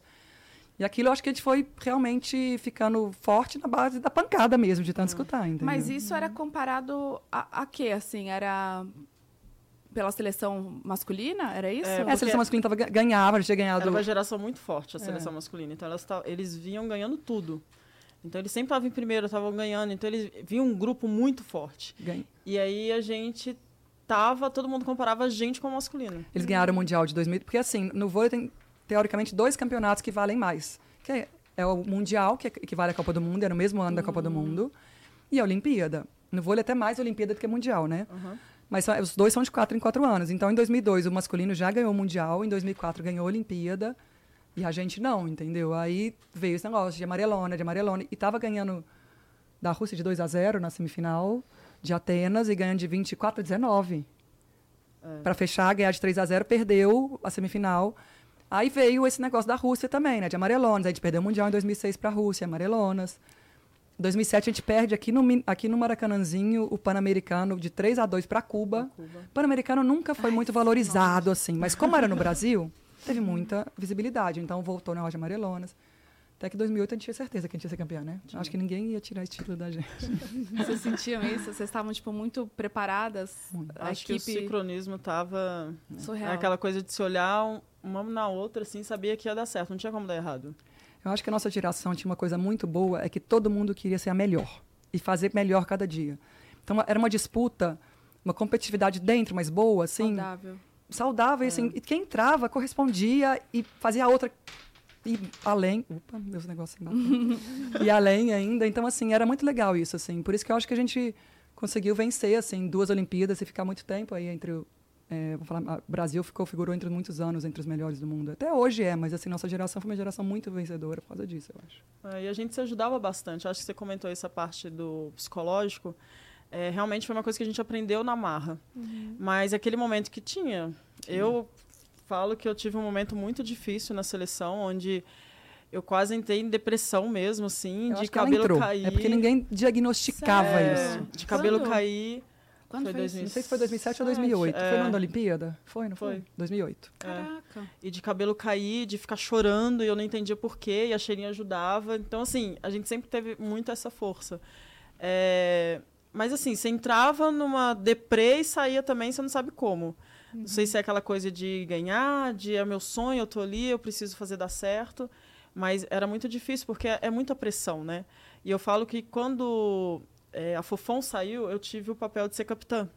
Então eu fui capitã da seleção brasileira e aquele ali para mim era foi difícil no início, porque eu não falava muito. Eu tinha uma coisa que o técnico, ah. É, eu tinha imagem do Zé Roberto como um pai. Então eu sempre respeitei meu pai. E eu falava, como que eu vou responder ele? Como que eu vou falar uma coisa e contra o que ele está falando? Então eu tinha muita dificuldade. E na época a Fabizinha e a Sheila me ajudavam muito em relação a isso. Só que aquilo ali para mim era uma pressão muito grande, porque eu estava aprendendo e aí eu tinha que dar conta das meninas, eu tinha que dar conta do, do Zé com a comissão técnica. Uma responsabilidade ali, uma né? responsabilidade muito grande. E sem contar a minha responsabilidade comigo mesma. Então, foram momentos assim bem intensos e a gente não tinha esse acompanhamento, a gente não uhum. tinha essa preparação. Você falava disso, né? É, você tinha que estar bem não só para você, mas para galera, assim, né? É. Exatamente. Se estivesse assistindo, né? É. Acho que começou a falar mais disso, de, do lado psicológico, de acompanhamento, depois de agora, 2021, né, da Simone Biles que, que, que pediu para sair da Olimpíada, que era ginasta que ganhou tudo em 2016, sei lá quantas medalhas de ouro ela ganhou do, dos Estados Unidos. Em 2021 ela falou não tô bem de cabeça e abandonou no meio da Olimpíada. Aí depois disso que começaram, acho que criou um alerta, né, é. em todo mundo. Nossa. E como vocês veem a geração hoje que tem a idade que vocês tinham? Agora, é, é, é, uma, é, é assim, diferente. é muito diferente. É difícil comparar. Eu sempre falei isso, é difícil comparar. Tu fala assim, ah, a Sheila é melhor, é, é, oposta da... É melhor que, sei lá, oposta de outra geração. Fala, gente, você não compara, porque não, você não compara o vôlei de antes com o vôlei de agora, igual não compara o vôlei da minha época com o vôlei que está tá se tornando agora. E eu acho que a mesma coisa de, da nossa geração para essa agora, mas é diferente, entendeu? É... Hoje existem redes sociais muito mais fortes. Nossa época começou a existir, acho que em 2010, que começou o Twitter, se eu não me engano, mas ainda ninguém tinha. É que hoje você tem acesso fácil a tudo, né? Então, infelizmente, é, tudo que acontece, se você tem um jogo ruim, se você está num momento ruim, você vai lá entrar na internet, alguém vai estar tá falando mal, alguém vai estar tá indo contra, é uma obrigação. Você tem que estar tá jogando bem, você tem que estar tá assim. Então, é uma pressão muito grande. Na nossa época, pelo menos isso um pouco a gente conseguia é, se era livrar, imprensa, porque era, né? era imprensa. Uhum. Às vezes uhum. saía no jornal. Eu não via, às vezes, o que saía, aquela folhinha no jornal. Página de internet, entendeu? É, era... Exatamente. E hoje não. Hoje. Fácil, né? É muito Existiam fácil. fóruns, eu acho que Se você não lê, alguém vai lá. É, se você não lê, alguém vai lá e fala: Olha aqui, você viu que falaram de você? É. E assim, ainda tem um negócio hoje em dia que você faz um jogo bom, ela falou de jogo, você faz um jogo bom, você se torna melhor do mundo. Você faz um jogo ruim, você se torna pior do mundo. É então assim, é uma né? montanha russa gigantesca uhum. se você ficar acompanhando redes sociais. Então, ou você se blinda, que você não é melhor do mundo em um dia e também não é pior do mundo em um dia, entendeu? Entende isso, que às vezes eu acho que isso que é difícil delas entenderem. Ou você vai, a cabeça vai ficar nessa montanha russa junto, entendeu? É, parece que não tem paciência pro processo, né? Não é. entende que é um processo, né? É só vê aquele recorte e é isso. É. Ou é aquilo, né? É. Isso e, deve ser uma pressão gigantesca. Com certeza. E eu acho que entra uma pressão para tudo que é lado, né? Eu acho que nós, atletas, e a comissão técnica também. E aí o técnico já começa, a torcida já começa a xingar, aí pede para tirar o técnico, aí é, xinga o técnico porque ele não tirou a tal atleta. E aí no momento, às vezes, sem ele perceber, ele acaba se envolvendo naquilo que as pessoas de estão fora falando. estão falando. E, e, antes não, antes era aquela coisa fechada, vamos fazer isso, vamos fazer isso, vamos embora. Tipo, Nada mudava. Né? Hoje não. Já hoje, cria-se a dúvida ali, né? Exatamente. Que, que, eles estão certos. Exatamente. Uhum. E aí hoje, ah, eu não quero perder o meu emprego. Então vou tirar a Sheila porque a torcida está pedindo Uhum. E eu tô bem com todo mundo. Pra não ser cancelado. Exatamente. de certa maneira é isso. Né? Ai, que, que difícil. É, não, é difícil. E assim, eu acho que todo mundo tem que aprender. Ainda, ainda poucas pessoas aprenderam com esse momento, assim. Então, estamos aprendendo junto. É. E, e como que foi, assim, a sensação em 2008, vocês serem campeãs, né? Muito bom. Qual que, qual que foi o último jogo? O... Foi Estados Unidos. E foi... 3 a 1. 2008 a gente ganhou todos os jogos de 3 a 0 e só a Uau. final de 3 a 1. Foi uma Olimpíada que a gente fala assim, não foi fácil porque a gente sabe que a gente passou até chegar ali. É. Mas quando chegou na Olimpíada foi foi facilzinha. é difícil falar fácil, porque a gente passou muito, por muita coisa até chegar ali, Sim. entendeu? O processo foi muito doloroso. Mas a Olimpíada em si, a gente tinha muita certeza. A gente estava muito blindado, a gente tinha certeza que seria nossa. Assim. As entrevistas que a gente dava antes, eu lembro da Paula, deu uma entrevista antes, que a Paula tinha filha, era a única que tinha filho na época, tinha sido mãe em 2006. E aí perguntam para ela assim, ah, como você vai fazer para deixar um, ficar um mês longe da, da sua filha? Ela tinha acabado de fazer dois anos, eu acho. Ou dois anos, né, que a Mel tinha, eu acho. É. Aí ela fala assim, tô indo pra ganhar a Olimpíada. Tipo assim, entendeu? E era o que a gente falava. A gente não tinha nem medo de falar isso pra imprensa. A gente tá indo pra ganhar a Olimpíada, entendeu? A gente, a gente colocou esse convicção. objetivo dentro mesmo, assim. A gente não só fala, a gente tava dentro da gente isso. Acho que a sensação ali é de você coroar tudo, toda a sua dedicação, você lembra a sua trajetória, não tem como. Porque entra exatamente isso que a Sheila acabou de falar, você deixa tudo. E aí você vai atrás de um sonho. E todo atleta, quando começa, eu quero ser campeão olímpico, mas a gente sabe que você ser campeão olímpico não é uma coisa fácil. São quatro anos disputando, treinando para disputar com o mundo inteiro para você conseguir uma medalha. Pra conseguir uma vaca na seleção antes, né? Exatamente, é. Que a gente esquece essa parte, que talvez a gente, tava, a gente já fazia parte do grupo ali há algum um tempo, mas assim, é pra conseguir uma vaga entre as 12, pra conseguir disputar uma Olimpíada, pra conseguir uma medalha de. E é de ouro que a gente queria. São A gente não 12 queria- que vão, então, São na, 12, na são- viagem. Exatamente. Quando é outros campeonatos, são 14. Na nossa época era 12, tudo, né? Começou a ser 14 depois de 2014. Que eu entrou acho. duas libras. Aham. Que entrou mais. É, é, duas livres, sei lá o quê. Mas a Olimpíada continua 12 jogadoras. E, e, assim, é, a viagem, vocês ficam quanto tempo? Quanto, te- quanto tempo vocês ficaram lá? Na, um mês na, na- nas Aonde? Olimpíadas? Olimpíada dá um, Dá um pouquinho a gente vai um pouquinho antes para. Aclimatar e sei lá o quê. Talvez dê um pouco 45? mais. É, porque o, o vôlei é, é o único esporte que vai do primeiro dia ao último. Tipo, assim, não é o único, mas eu acho que é vôlei, basquete e futebol, talvez. É.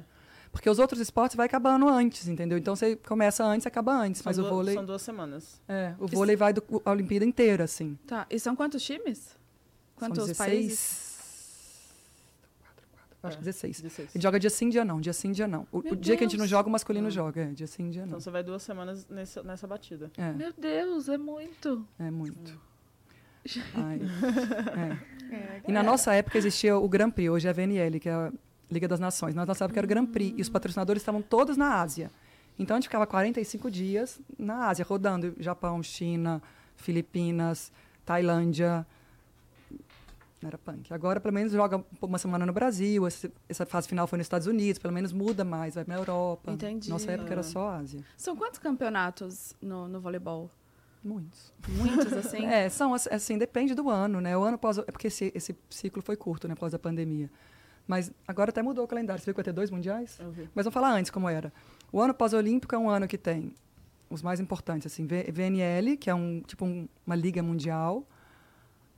Sul-americano, já tem no ano pós, né? Sul-americano que classifica para o mundial, sul-americano e Copa dos Campeões. Não era que a gente jogava no Japão na nossa Isso, é. época. Isso pela Pela seleção. Pela Aí se seleção. pegar pelo clube é Aí- mundial, é Superliga, Copa do Brasil, É. você está aqui, o Copa Itália está lá. Infinitos, assim. É, não para. É porque normalmente o atleta ele fica é, o maior tempo na seleção. Então, quando você volta pro clube, ele tenta usar a sua imagem da melhor forma possível. Então, eles têm Acho é alguns quase seis seis, torneiozinhos. né? É. E aí eles colocam alguns torneios para realmente chamar mais patrocinador, para dar para o campeonato ficar mais forte em nível de patrocínio, essas coisas assim. Então, tinha a Copa Brasil. E aí aquelas coisas que É eles vão colo- Supercopa, que é um jogo só, Copa É, Brasil. colocando esses torneios pelo clube, realmente, para que a gente possa aparecer mais. Sul-americano de assim. clubes, mundial de clubes, tem tudo isso também É. pelos clubes. E é mais difícil o lance do patrocínio Você no esporte feminino? Eu acho que, no geral, assim, o vôlei é um esporte que talvez seja mais igualitário no patrocínio de clubes. Assim, eu lembro que a gente, na seleção, pra você ter noção, a nossa premiação do, do Grand Prix, primeiro lugar era 200 mil ou 250? Ai, não lembro. Acho que era 200 mil, do masculino era um milhão de dólares. O nosso era 200 mil. É muito discrepante, né, gente? Hoje, desde 2018, 2017 ou 18, acho que foi 18, igualou. Ah. Entendeu? Então, assim, as premiações na, na época de seleção, não premiação que a Confederação Brasileira dava, que isso eu nem sei se era igual ou diferente, mas assim, dos campeonatos, era cinco vezes a menos nas mulheres. Hum. Agora, o vôlei feminino, questão de patrocínio, assim, eu acho que é mais ou menos igual ao masculino. É diferente de outros esportes, né? Vamos Mas a gente meninas. sofre bastante. Infelizmente, a gente ainda não consegue esse apoio do jeito que a gente gostaria de ter. Eu acho que o voleibol ele cresce cada vez mais aqui no nosso país. Hoje a gente é, é referência, né, para o mundo inteiro. E infelizmente a gente ainda não tem esse apoio. É sempre aquela e a luta. visibilidade, né? Que o Exatamente. esporte masculino acaba tendo bem mais, né? É. Hoje aqui no Brasil, eu vou, vou ser bem sincera. Acho que a gente tem que ser honesto nessa parte. Eu Acho É. que a nossa visibilidade No do feminino é mais alta até do que o masculino. No vôlei. No, no vôlei. vôlei. No- somente no, vôlei. Falando sobre Entendi. Se o vôlei. pegar outros esportes femininos, é, muito mais baixo. Aham. É. Não que o masculino não tenha, mas se você for ver lá o na televisão que dá mais audiência, o que o público gosta de assistir, geralmente sempre o feminino está um pouco mais alto do que o masculino. Mas essa essa coisa de chamar patrocinador, de trazer, é uma luta ainda que os clubes ainda têm muita dificuldade. E isso é ruim, porque acaba pactando na galera mais nova, né? Sim. Então a gente acaba tendo uma base ruim pra gente chegar não no tem adulto. investimento na base. Não tem, zero. Então, assim, é muito pouco, é muito baixo do que poderia ser.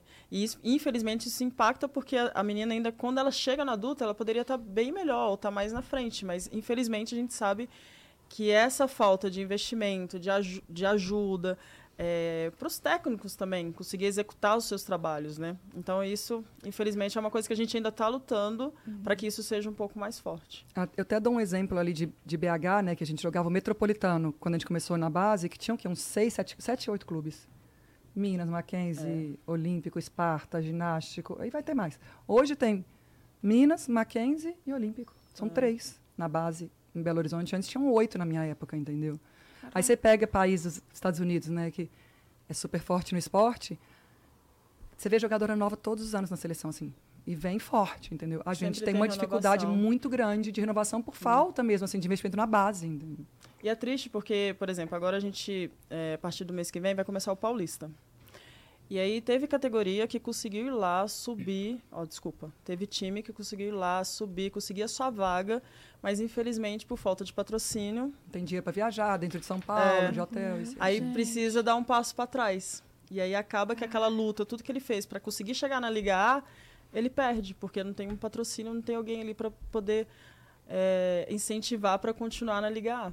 Então, infelizmente, a gente sofre muito com isso. E para o voleibol é muito triste, porque em vez de ter mais equipes, vai diminuindo. Sim. E aí alguns atletas acabam tendo que jogar fora, acabam tendo, não tendo essa oportunidade de jogar no país, porque, infelizmente, não tem o clube, não tem onde jogar, e acaba saindo. Gente. É, o, o- o Brasil não tem uma cultura esportiva, né? A gente vê, assim, ano de Olimpíada bomba, fala de todos os esportes. Passou ano de Olimpíada, é, Uhum. É, Até a- agora na Copa do Mundo Feminina, né, também, como tipo na do a masculina, passava em todos os. quase feriado. Era feriado, É. era churrasco, agora nem. Real, Nem a galera né, saiu do trabalho É. pra assistir. Eu fiz uma Exato. campanha até é, com elas, assim, foi assistir o jogo de Brasília, o último amistoso delas, que era olha para elas, para você torcer que tem que conhecer.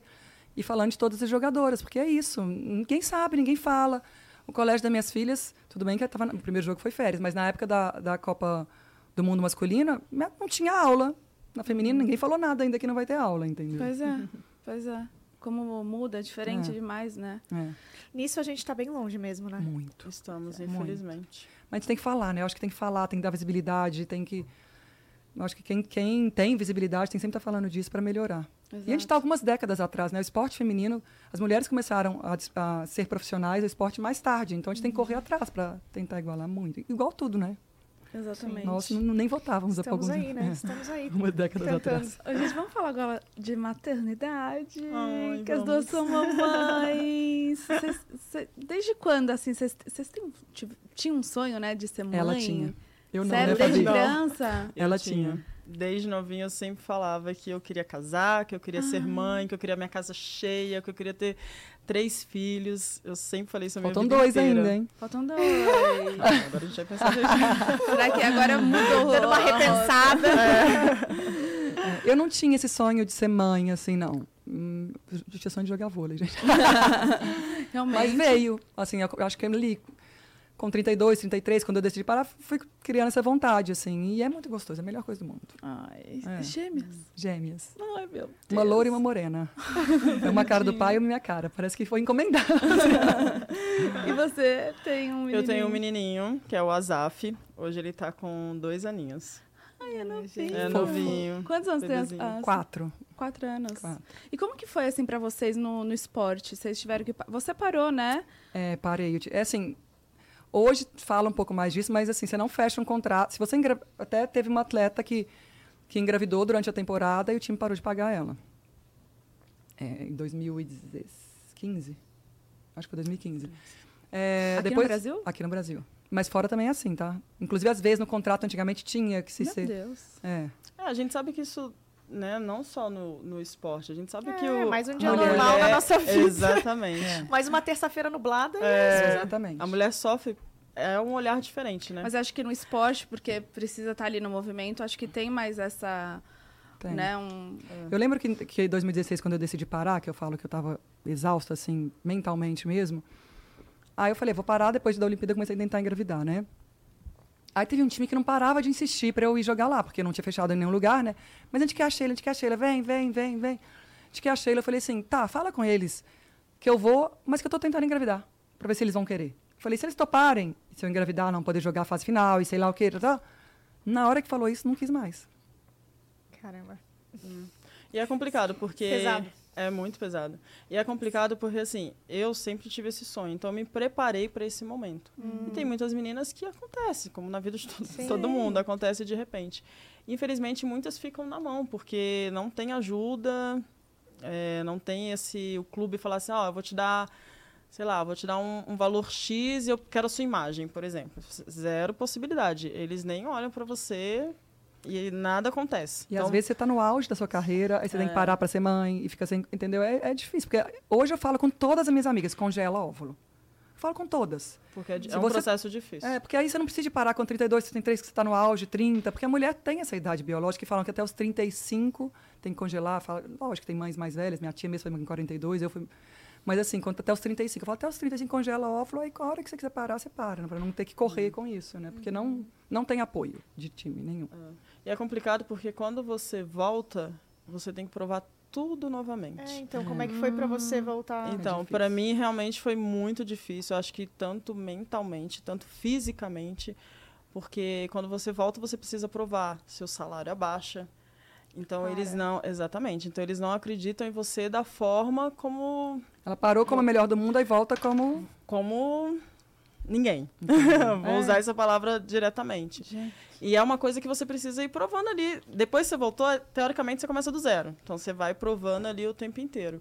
E para mim foi um pouco difícil porque eu não quis ter babá. Foi uma opção minha e do meu esposo. Então eu estava junto com a Zaf, então eu ia treinar. Eu fui para a quadra já jogar com a Zaf tinha quatro meses. Então eu já estava na final de uma da Paulista, já jogando. Então assim foi um desafio muito grande porque a sua cabeça tá de uma forma, mas seu corpo não obedece. E você tá ali na quadra, você acha que é a Fabiana atrás, né? Um tempo atrás, mas realmente você tem essas dificuldades. Você tá mais lenta, está pesada, até o abdômen firmar de novo, só uma luta. Então, assim, esse início para mim foi muito difícil.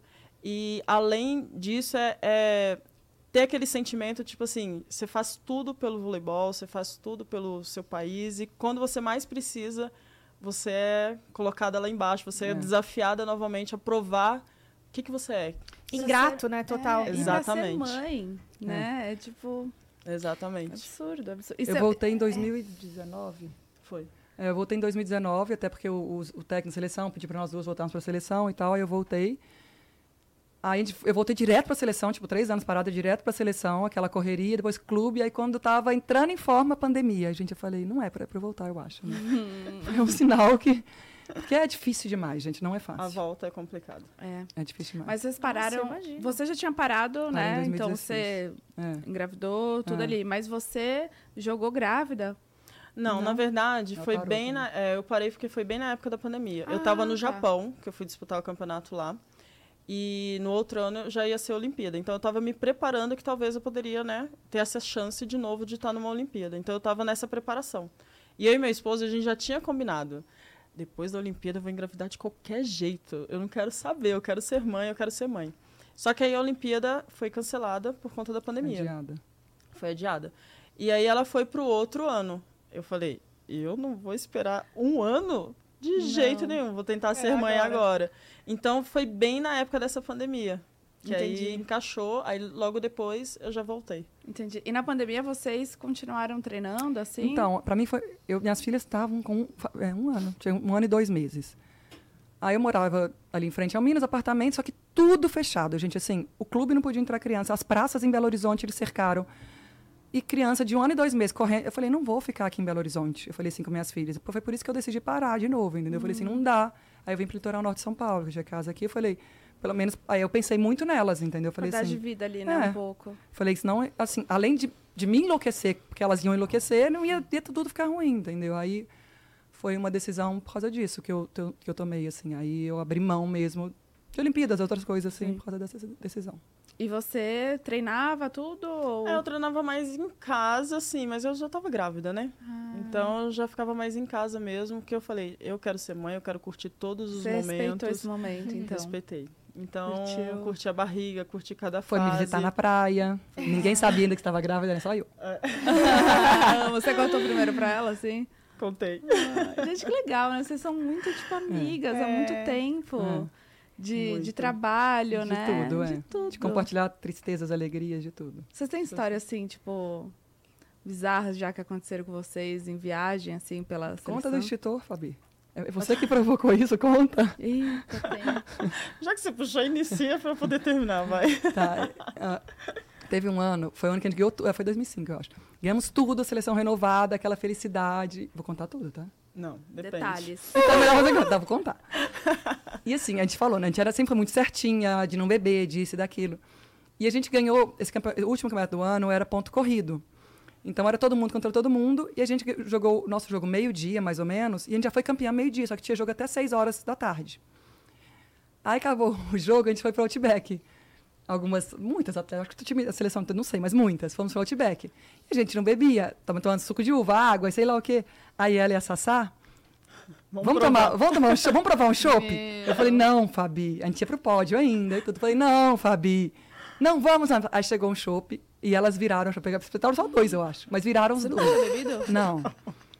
Aí, tá, ficaram daquele jeito, né, gente? Uhum. Aí temos que sair de lá direto pro pódio. E ainda tinha um negócio que ela ainda podia ganhar melhor bloqueio, tava ali na estatística, que tinha uma jogadora, a Dani Scott, Dani que podia ganhar no seu Scott, lugar, é. e a Sassá podia ganhar melhor saque. Aí a gente olhando a estatística pra torcer pra elas, e elas bebinhas, gente, alegrinhas, assim. Com o show. Com o show. aí, aí tá, aí vai pro. Ali pra, a gente tava perfilada pra chamar os- as premiações individuais antes do pódio, e a primeira foi melhor saque. Aí fala, Best server, Service, Welissa Gonzaga, number 10. Essa só olha pra mim e fala, Ih, louca, eu acho que sou eu, o que que eu faço? Eu falei, minha filha, só vai. e jogo ela pra lá, e foi, depois foi a Fabi. Aí voltamos pro hotel e não passava, gente. Esse bebum delas não passava. Só ria, só Não ria. passava, só ria, aquela alegria. Tem certeza que foi só uma? Foi. Pior que foi. Foi, mas elas viraram.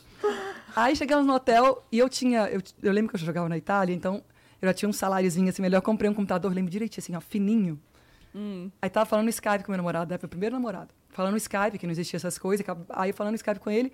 E chega ela e a Sassá, que ela era minha companheira de quarto, né?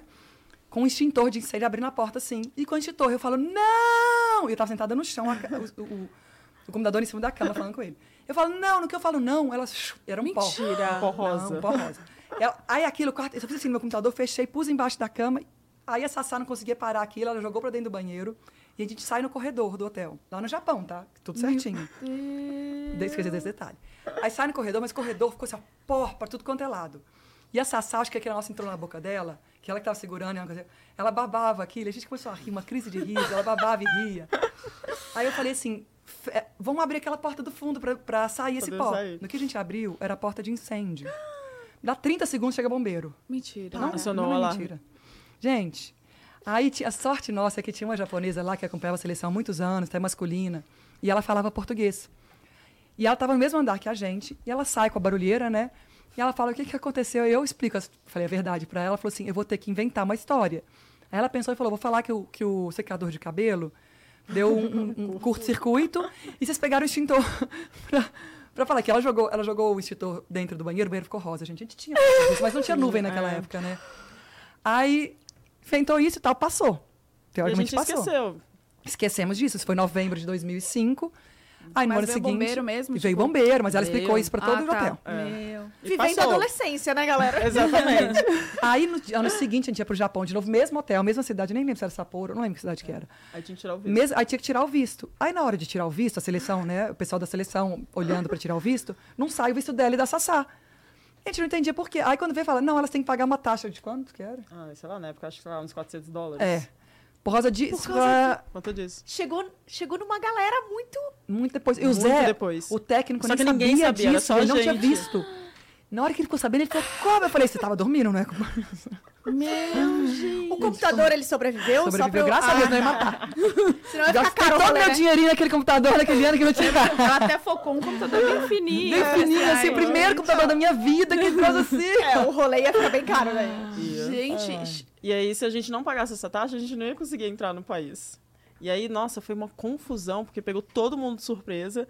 Eu e a Sassá desesperada, porque a gente falou, como é que nós vamos pagar esses 400 dólares? Não é que tinha, a gente tinha esse dinheiro naquela É, a gente no desespero, aí eles resolveram lá e depois deu tudo certo. gente. E as festas, assim, no pós-vitória? O que, que vocês fazem? Tipo, Tem gente que sai, gente. É a gente que era mais certinha. ficava mais. Tem gente que vai pra baladinha, faz festa e bebe. Ah. Eu, sou, eu sempre fui. Ah, eu, não- Ganhou? eu só namorei na minha vida. Eu namorei oito anos primeiro namorado, depois mais quatro anos, depois dez anos com o Breno, que era meu ex-marido. Então, assim, eu sempre fui quietinha. Caramba. Mas você também era mais quietinha também. Sempre. É- É que eu gostava assim, eu gostava de ficar no quarto. É, nós duas. é. Então, que a gente combinava. É, então a gente ficava no quarto, a gente era mais caseirinha, assim. Só que quando tinha uma festinha, alguma coisa, Tinha todo mundo, ia, às vezes a gente ia, mas a gente não bebia, entendeu? É, Tá. a gente ia, ficava lá um pouquinho e Tava voltava. meio careta. E conseguia dormir assim de boa com a adrenalina? Não, nem, per- nem Não, ganhando nem perdendo, gente. Não, não. dorme É? depois. Não, a gente já passou várias no- noites em claro. É. Várias, várias. Caraca. Ganhando aquela euforia de ganhar e perdendo é o que, que tinha que mudar, o que, que tem Que que dava tá fazer errado, diferente. né? Como que era a vibe no quarto depois que perdia, hein? Gente, Uma terrível. bad? Era uma Bad. bad. Agora foi, agora, né, a gente tava jogando a VNL, perdeu. Eu falei, gente, parece que eu sou atleta, que eu fiquei bad do mesmo jeito. Ah, você tava lá? Tava nos Estados Porque Unidos. agora você é, não, Faz não parte da comissão. joga, mas faz parte da comissão. E Sim. qual que é o seu papel? O que, que você faz? Eu mentoro as jogadoras, ajudo na comissão técnica, ajudo nos treinos. Você, você ajuda no treino, assim? É. Hum, Até ano passado eu ainda fazia um pouco de mancheto, assim, mas parei. Agora eu não pego mais na mão. Você tá gostando dessa nova fase? Eu gosto de estar no vôlei, né? Então, assim, eu, eu gosto de estar no meio, eu gosto de estar envolvido, eu gosto de ajudar. Eu quero ver o vôlei brasileiro ganhando a Olimpíada de novo. Então, assim, eu Leva gosto. toda a experiência, né? É. E vocês pensam assim no. Quando você for, né, encerrar também a carreira como jogadora, vocês pensam em entrar como técnica, assim? Ou isso não? Eu também não. Já, te- eu- eu já tentaram me empurrar. Eu fiz o curso de técnico que você tem que fazer ano Ah, passado, é? ano retrasado. Mas eu não me vejo assim como técnica, sabe? Eu não falo nunca pra nada na vida, gente, mas Vocês não. É, eu também não falo nunca porque eu não sei o dia de amanhã, mas Sim, assim... Nunca é muito forte, né? É muito forte. Mas não é um... Eu vou ser bem sincera, não é o meu desejo, porque você entra assim. na vida de novo de atleta, Exatamente. entendeu? A rotina. E quando É. eu penso isso, é... Eu falo, não, não quero entrar nessa fase. É, então, existe ainda essa, essa disciplina essa, e essas regras, assim, Mas, mesmo assim, não, fora? até no caso de alimentação, eu não precisava ser regrada, vamos dizer. Eu sou porque virou meu estilo de vida desde sempre. Então, pra mim é natural. Eu é sei. um hábito saudável É. que. que eu, não tem por que eu mudar, O que entendeu? mais que o vôlei te deixou, assim, pra vida pós-vôlei? Ai, gente, eu faço crossfit, eu faço yoga. Eu não consigo ficar... pa- Eu sou hiperativa, né? É, eu acho que o que fica muito é a rotina, né? É. A disciplina. Eu acordo é, cedo, é. durmo cedo, acordo Eu vejo cedo. que isso faz muita diferença porque, por exemplo, meu esposo. Meu esposo, ele é da, da arte, da música. Então a vida dele já é completamente diferente da minha. Horários opostos, assim. Completamente. Ele é da noite, eu já sou. E eu tenho aquela coisa toda regrada, de manhã, tomar café, aí vou almoçar, é certinho. tudo certinho. Então eu tenho essa rotina. E hoje, com o Azaf, ele fala assim: nossa vida, eu vejo quanto é diferente a nossa vida com uma rotina. Então é o que a gente aplica no Azaf. E realmente Ah, fica tudo legal. mais fácil, porque ele tem horário de comer, tem horário de dormir. Então, mais organizado. mais assim. organizado. Então, como ele vai vendo isso, ele falou assim: nossa, é outra história. Porque ele é, acordava meio-dia, porque trabalhava no outro dia, chegava às 5 da manhã porque estava fazendo show. Aí acorda meio-dia, aí almoça quatro, e aí depois vai pro show de novo. Então, é aquela coisa toda bagunçada. A nossa, a gente leva isso pra vida e tenta colocar no dia a dia, porque é muito mais fácil quando você tem as coisas todas organizadas. É, o corpo acostuma, né? Ele pede isso. É, ele não quer dá pra ficar rotina. E o esporte, ele traz essa, essa vida, né? Traz. Traz. De Eu- aproveitar a vida, o dia, É, o sol, modernidade. né? Não traz uma É. vitalidade assim. Eu acho que a única vez que eu fiquei muito. parada, parada, porque eu engravidei, eu cheguei a engravidar em 2016, dezembro de 2016, e perdi com 10 semanas. E quando eu perdi, mas me deu uma bad tão grande. E assim, foi assim, eu, tive, eu descobri que eu estava grávida e tive um sangramento. Aí minha médica já falou, para tudo. Eu estava fazendo tênis, nunca tive tênis vida, fazendo tênis, musculação, para tudo. Aí parei. Isso eu tinha, sei lá, que descobri gravidez cedo, umas sete semanas. Eu fiquei, não, não, fiquei quase um, um mês ainda grávida, assim. Mas de repouso total. Aí quando eu perdi, gente, eu não fiz nada durante os três meses. Fiquei depressiva mesmo. Falei, vou, quero ficar assim, não quero fazer nada. Eu larguei tudo. Foi a única época da minha vida. Foi 2017, tipo, de fevereiro a junho, assim, de maio. Imagina, porque fica mesmo mais. É. Foi, depois veio logo duas, duas, né? Que bênção, Foi né? muito tempo depois, assim? Eu perdi, eu fiz a curetagem, eu lembro direitinho o dia, primeiro de fevereiro. E eu engravidei de novo no, no outro ano. Mas aí eu fiz fertilização depois para engravidar. Por isso que eu tenho, não sei, é por isso que eu tenho gêmeos que não garante, né? Mas assim, eu pus dois embriões. Você fez uma vez a fertilização? Uma vez só. E É, já deu veio certo. duas. Veio Ai, duas. gente, que bom. demais, É. que demais. Tá. E os próximos planos, assim, de vocês? O que, que vocês almejam? O que, que vocês querem? É, a gente tá com... um- Eu tô aqui contando com o horário porque a Sheila tem voo já já, né? Pra Saquarema hoje, gente. É, então a gente tá aqui... A galera vai ficar triste. Sei Depois, que horas são. são 10 para as 8, então eu tô tentando organizar aqui. Qual, o que, que vocês sonham, assim? O que, que vocês querem para a vida de vocês, tanto pessoal e profissionalmente?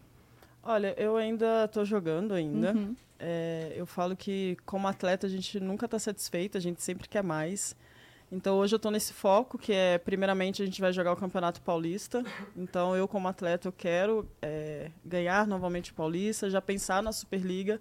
Eu falo que essa, esse final meu da carreira é, tudo que eu puder sugar ainda, o que eu conseguir dentro de quadro eu quero. É, é um desejo, é um sonho, eu busco por mais que hoje tenha algumas limitações, algumas coisas diferentes do que era antes, mas eu tenho essa, esse sentimento muito forte de eu quero ganhar, eu quero vencer, eu quero estar em cima do pódio.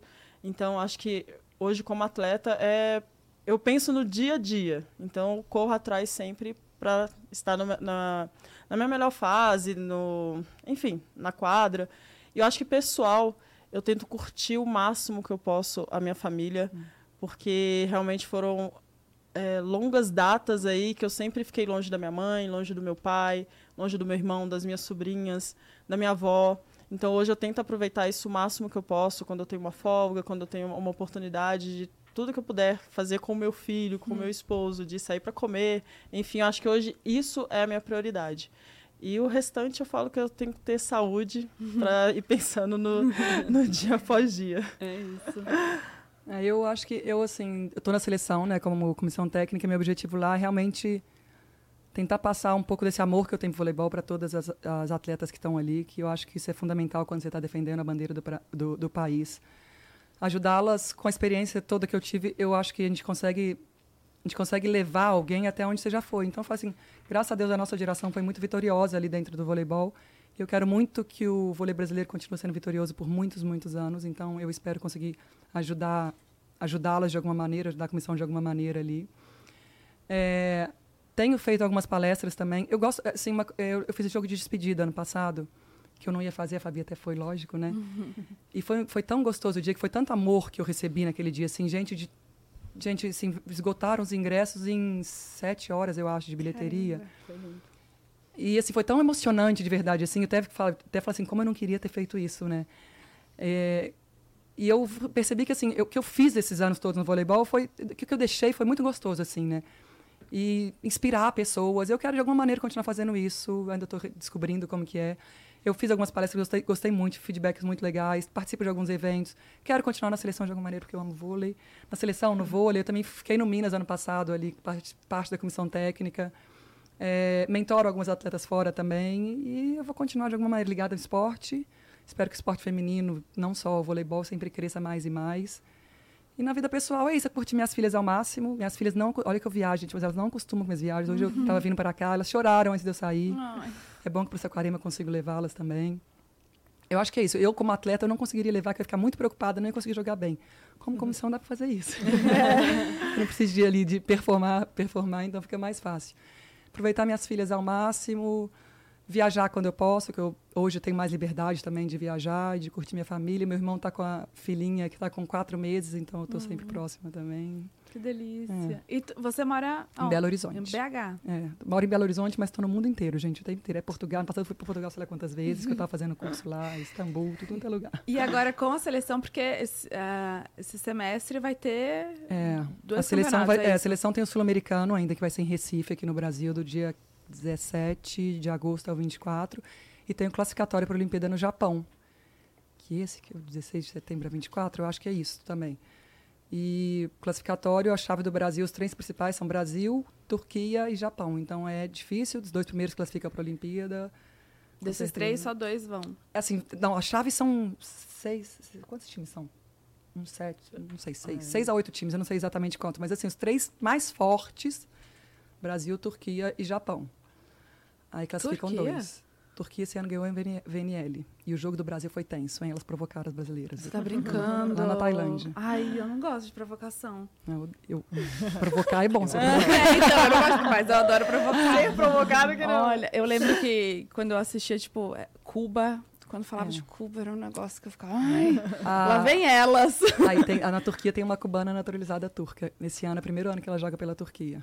Ah. E deu um, boom muito grande com isso, assim, na a seleção melhorou bastante, que é uma das principais jogadoras do mundo hoje, essa cubana. Caraca, gente. nível de força e tudo. É, tem 23 anos e está assim, na melhor fase dela, então com certeza é, a Turquia ganhou ali bem, entendeu, a VNL. Entendi. É, então vai ter... E, e, aí você vai acompanhar tudo isso? Eu vou. Ainda para o Japão, não sei se eu viajo, mas eu fico com elas pelo menos até antes de viajar para o Japão. E aí esse treino é tudo em Saquarema? Tudo em Saquarema. Tirando a semana que vai para Recife, né? Fica 10 uhum. dias, deve ficar uns 10 dias, 9 dias em Recife e volta para Saquarema. É, gente. Então, vem aí muita coisa. E né? é muito legal como vocês devem inspirar muitas mulheres, meninas que estão hum. começando a jogar, que querem ser atletas, né? Vocês devem receber me bastante mensagem quanto muito. a isso, né? Ah, recebemos bastante, porque são pessoas é, fiéis, pessoas que acompanham. Então, é o que eu sempre falo, é saber de onde eu vim, uhum. uma mulher preta, saber das dificuldades e saber aonde eu cheguei. É, hoje, mãe, né, com filho. Então, vira uma inspiração para todo mundo, né? Não tem como falar que não. E eu fico feliz por isso. E um dos motivos que eu gosto de levar minhas filhas, trazer minhas filhas para o vôlei também, é porque tem muitas mu mulheres ali, líderes, né, inspiradoras. É um, uhum. E, assim, ainda não é normal isso na nossa sociedade. Então, ela tá, minhas filhas estarem convivendo, vendo esse mundo, assim, eu acho que todo mundo pergunta, elas vão jogar vôlei, gente, elas vão fazer o que elas quiserem da vida delas, não sou eu que vou decidir, eu quero que elas tá sejam certo. felizes. Mas elas participarem desse mundo, assim, de mulheres líderes, mulheres empoderadas, mulheres fortes, acho super importante para o ah, desenvolvimento delas. E também já está no esporte, né? Porque o esporte uhum. muda a vida, muda. né? Ele uhum. transforma, assim, qualquer... Inclusão, diversidade, Exato. tudo. Eu acho que... Saúde. Saúde, muito. Disciplina. É. Vocês já se machucaram? Aquela coisa bem aleatória. Vocês já se machucaram? Já, já machucamos. Nossa, eu fico imaginando se eu fosse atleta, o quanto eu ia ficar frustrada de não poder jogar um jogo, se eu machucar. Eu não fiquei fora de nada importante, mas assim, ah, jogar com dor, acho que todo atleta é. joga. É, né? Todo dia, né, é. praticamente. É. É porque tem algumas dores que, por exemplo, assim, a gente acaba se adaptando. Nossa. Talvez gente. alguma coisa para você vai ser a mais, porque você não está acostumado, mas uhum. a gente uhum. acaba lidando com aquilo e vai se adaptando no treinamento. Então, Entendi dor praticamente você tem quase todos os dias. Não tem como escapar muito, não. Você vai achar que o joelho faz. já tá ali, já, já vive com você, né? Eu sou um joelho de 60. Gente, tem algumas perguntinhas aqui, eu vou fazer para tentar fazer todas, mas Vamos. antes tem um super chat que é da Júlia Rocha. Meninas, amanhã tem uma entrevista que envolve um sonho muito importante. Me desejem sorte, por favor. PS, boa noite te encontrar no, shop, no shopping hoje. Chamem mais meninas do vôlei. É, eu tava no. fiz uma presença no shopping, aí ela, Bu, tudo bem? Ai, eu, nossa, eu tô assim, muito feliz uhum. que elas vão hoje lá no, no pódio. Eu nunca assisto ao vivo, eu sempre assisto depois. Esse eu vou hum, assistir ao vivo legal. e vou mandar superchat. Eu falei, me fala o seu nome, Júlia. Aí eu, tá aqui. Eu, que legal. Júlia, um beijo. E ela é, assim, encantada. Ela não joga, mas ela assiste tudo, sabe? Ela Ai, vai, acompanha tudo, assim, do voleibol. Então, se vocês puderem desejar sorte para ela. Júlia, sorte e um beijão. Vai dar tudo certo. Vai dar tudo certo, já deu. Já deu, Ju. Ó, perguntaram aqui. Pergunta pra Sheila sobre a despedida. O último jogo que ela fez no set final. É. Eu vou guardar esse jogo para sempre, assim, na minha memória, porque foi muito emocionante. E minha avó estava, minha avó faleceu esse ano, minha avó que foi minha mãe. Eu- ela estava lá também, minha avó, minhas filhas, minhas Ela- melhores amigas. Ela viu o teu último jogo. Que lindo. Ela viu. E esse jogo, gente, de verdade, eu não, eu não ia fazer um jogo de despedida. A Keila, eu, tenho- eu sempre agradeço a ela, que é a diretora do Minas. Ela ficou na minha cabeça, acho que uns oito meses. Vamos fazer esse jogo, vamos. E ela foi atrás, ela, né, o Minas, assim, foi atrás de patrocínio, disso e daquilo, e tudo, assim. E foi incrível, assim. No- no- na quadra, quando a gente vai jogar, assim, sei lá, qualquer campeonato, eles põem o nome da cidade, os patrocínios. Estava escrito Super 7 Sheila Castro. Era, foi, não, foi maravilhoso, assim, foi perfeito, assim. E assim, eu recebi muito, muito, muito amor. É, eu lembro que um dos dirigentes ali falou assim comigo assim, Sheila, o que você deixa para as pessoas é isso, por isso que você está recebendo isso. De tudo o que você ganhou de medalhas, Olimpíadas, o que mais vale a pena é isso. E foi muito legal. Tinha gente da Argentina, do Peru. E assim, eu não dez dias antes. Porque eu não. Como foi, tinha que casar data de TV com a data de ginásio do Minas livre e ainda data de seleção, consegui algumas pessoas da seleção sair, porque o técnico da seleção foi, algumas jogadoras, para casar essas três coisas. Então eu não sei dez dias antes e mesmo assim, gente do Brasil inteiro. Que sabe? demais. Foi muito legal. Que demais, que demais. Muito legal. Nicole perguntou aqui: Paris 2024 já está aí. Como vocês, como estão as expectativas de vocês para verem as meninas jogando? Vocês acham que Zé vai inovar no elenco? É difícil falar. É, Depende do que acontece é nessa Superliga também. Na Superliga, os jogadores estão jogando fora também. O Zé olha muito a atuação do momento, assim. Mas eu acho que a base nu- nunca muda muito em um ano, assim. Falta um ano. A base mantém. É, eu acho que o Brasil tem muitas condições de ganhar ouro. Eu, eu falo assim, hoje a gente está atrás, gente. É, Você falar que a gente é uma Ferrari hoje, eu estou mentindo. Falar que a gente é um Corsinha querendo ser uma Ferrari, entendeu? Mas assim, a gente tem que visar o ouro e correr atrás. Saber que a gente tem que ralar muito, mas eu acredito muito. Corsinha, você foi humilde, tá bom. Ah, Alana, como foi para sua geração a rivalidade entre outros países e jogadoras? Acho que sempre foi uma rivalidade muito forte, né? A gente sempre te- teve a. Rússia, é, Cuba. Cuba mais no começo, Rússia mais é, no final. mas acho que Rússia acho que sempre foi, porque a gente sempre estava ali jogando contra elas ali na final. Momentos decisivos. Em momentos decisivos. É, Estados Estados, Unidos. Unidos, porque é um time que debocha muito, um É. time que grita, um time que dancinha, dança. É. Então a gente sempre tinha essa rivalidade, porque eram times que a gente sempre encontrava na final, né? E aí a gente tinha a equipe da Rússia que a gente sabia que era um potencial muito alto, que era difícil ganhar delas. As jogadoras, se, se ela é alta, tinha de dois metros. Era todo mundo, tipo, ela pra cima, entendeu? É. Gente. E é engraçado, quando as pessoas me encontram na rua, elas falam assim, nossa, eu pensei que você fosse mais baixinha. Eu falei, é porque você me vê do lado delas. Aí baixinha. Tem que, dar, tem que dar uma controlada quando é, acontecem essas provocações, né? Como é que faz para não perder a cabeça de... Ai, eu ia perder. Ah, Ai, tem. gente, que provoca de volta. Eu acho que a gente gostava, né? Eu acho que isso deixava a gente mais assim no jogo ainda. Eu gostava de jogo com Mas o que, que era provocação. tipo de provocação Às vezes assim? você grita na cara. Porque não É. tem contato físico, né? Mas você faz um bloqueio, Você dá uma encarada. dá uma encarada, entendeu? Ou faz um ponto de ataque, olha do fundo do olho da outra. Ou entendeu? senão, quando você volta pra rede novamente, você já volta ali olhando, fuzilando aquela ali já. Ou tira, dá uma risadinha, tipo, né? Ah, que delícia. Mas, tipo, de xingar não, não, não, não Não, parte assim. não, porque se o Não. árbitro escutar, é cartão na hora. É. entendeu? Ah, tem, tem isso, né? Tem. Até Aí você toma provocação. O árbitro dá advertência, se for muito assim nítido, vai dar advertência e depois já leva cartão, se continuar É. tão intenso assim. Então você tem que provocar sem o árbitro ver muito, entendeu? Tem que disfarçar bem. É, ó, a- o Luca perguntou se, se existe alguma jogadora que foi mais difícil, assim, uma mais, mais marcante, que foi muito difícil de jogar. Ai, Eu falo pra mim a Gamova. A Mova, Sokolova, que era da mesma seleção. É Ai, porque a Gamova. a Gamova ela- ficou muitos anos também, igual a é, gente, né? E ela tem 2 e 4. Então era muito difícil você Gamova? bloquear ela. Era muito difícil. Quando ela tava no dia dela, esquece. Não tinha como bloquear. era muito difícil. Ah, tá. É. Lembrei. É. Tem isso no Sim. esporte, né? Tem dia que não é nosso dia, né? Tem. Tem.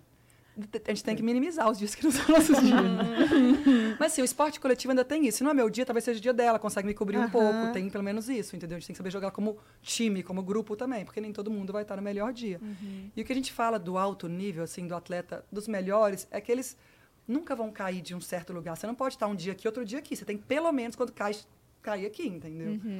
E eu acho que quem consegue achar essa regularidade é quem se destaca aí por mais anos. Entendi. Ai, sabe uma dúvida que eu queria tirar? Porque sempre tem. Acho que é o cheque, né? O, o cheque da. Ah, é, hoje tem. Nossa época a gente começou no final, né? É, não tinha tanto, né? Não. Não. E tipo assim, vocês sentem quando bate? Sente. Sente. E que a aí gente vocês fala, lógico que vocês não. fingem que. Esse ano, sabe o não que falou nada, eu começou? fico quieta. Agora tem um cartão verde, começou agora nos Estados Unidos, na última eh, semana da VNL, que se você acusar, você ganha um cartão verde. O time que tiver mais cartão verde ganha 20 mil dólares. Oi? Aí eu falei assim, gente, eu perco todos os 20 mil dólares da minha vida, mas eu nunca vou acusar nenhuma, nenhuma bola que pegou na minha mão. É. Gente! Não, não, não, não odia isso, mas ninguém acusou, tá? Teve nessa semana. Eu acho que um time acusou, mas que, porque eu ti- viu que outro time ia pedir challenge lá, o desafio. É o challenge. É. Eu falei check, é. É, que é muito compli- é complicado. É que fala video check É, ou challenge. você tá em um momento decisivo. O ano passado aconteceu isso com a gente até, é, quer dizer, esse ano, né? No início da na Superliga, tava um jogo assim pau a pau e era um ponto decisivo nosso e tinha pegado no bloqueio da menina. Só que o juiz não viu e ele deu ponto pra gente. Só que na hora ela não pegou na minha mão. Aí você já olhou assim, eu falei, não acredito. Eu ia matar. Se sou eu, eu mato, gente. E era um momento assim que a gente, se a gente fizesse aquele ponto, Pronto. a gente ó. fechava o set. Olha. Perdemos só. set. Tudo bem, ela foi honesta, mas eu, eu não sou honesta nesse É, ponto. eu não. É, então, eu queria muito saber, porque é tão rápido, mas você- Não, sentir a gente você sente, sente. sempre. uma raspadinha que É, dá, assim, pelo sente. menos. Sente. Às vezes você faz uma cara tipo, eu? Não. Não, mas sente. Ah, entendi, entendi. E assim, você fala assim, você sai, é, aí o juiz fala que pegou, você fala, é, pegou. Nem debate, né? Porque sabe que é Não. tipo VAR mesmo o negócio. Ó, perguntaram aqui é, quem, você, quem vocês acham que é, é a melhor jogadora da atualidade? Hoje, É. hoje eu aponto a Thaísa, que ela é da nossa geração. Ela voltou agora para a seleção e eu acho que ela tá num momento, assim, muito bom da carreira dela É, eu acho que no Brasil, no Tha- Brasil. Thaísa, a Gabi, que é- eu acho que a Gabriela é uma das mais completas do mundo, a mais completa do mundo. Aí tem a Boscovic, a Egonu, Egonu. a Vargas, que é essa cubana que está na É. Turquia. Ah. Tô tentando É que lembrar. eu sempre vou falar das nossas brasileiras, né? Não, é, mas a Thaísa que eu falo. A Thaísa é, agora voltou para a seleção esse ano, ela estava desde 2018 fora da seleção. É. E eu acho que ela vai ali para trazer uma mentalidade de campeã, assim, ajudar as meninas com isso também. É super importante a volta dela. Quem que é a capitã da... Hoje é a Gabriela. A Gabi.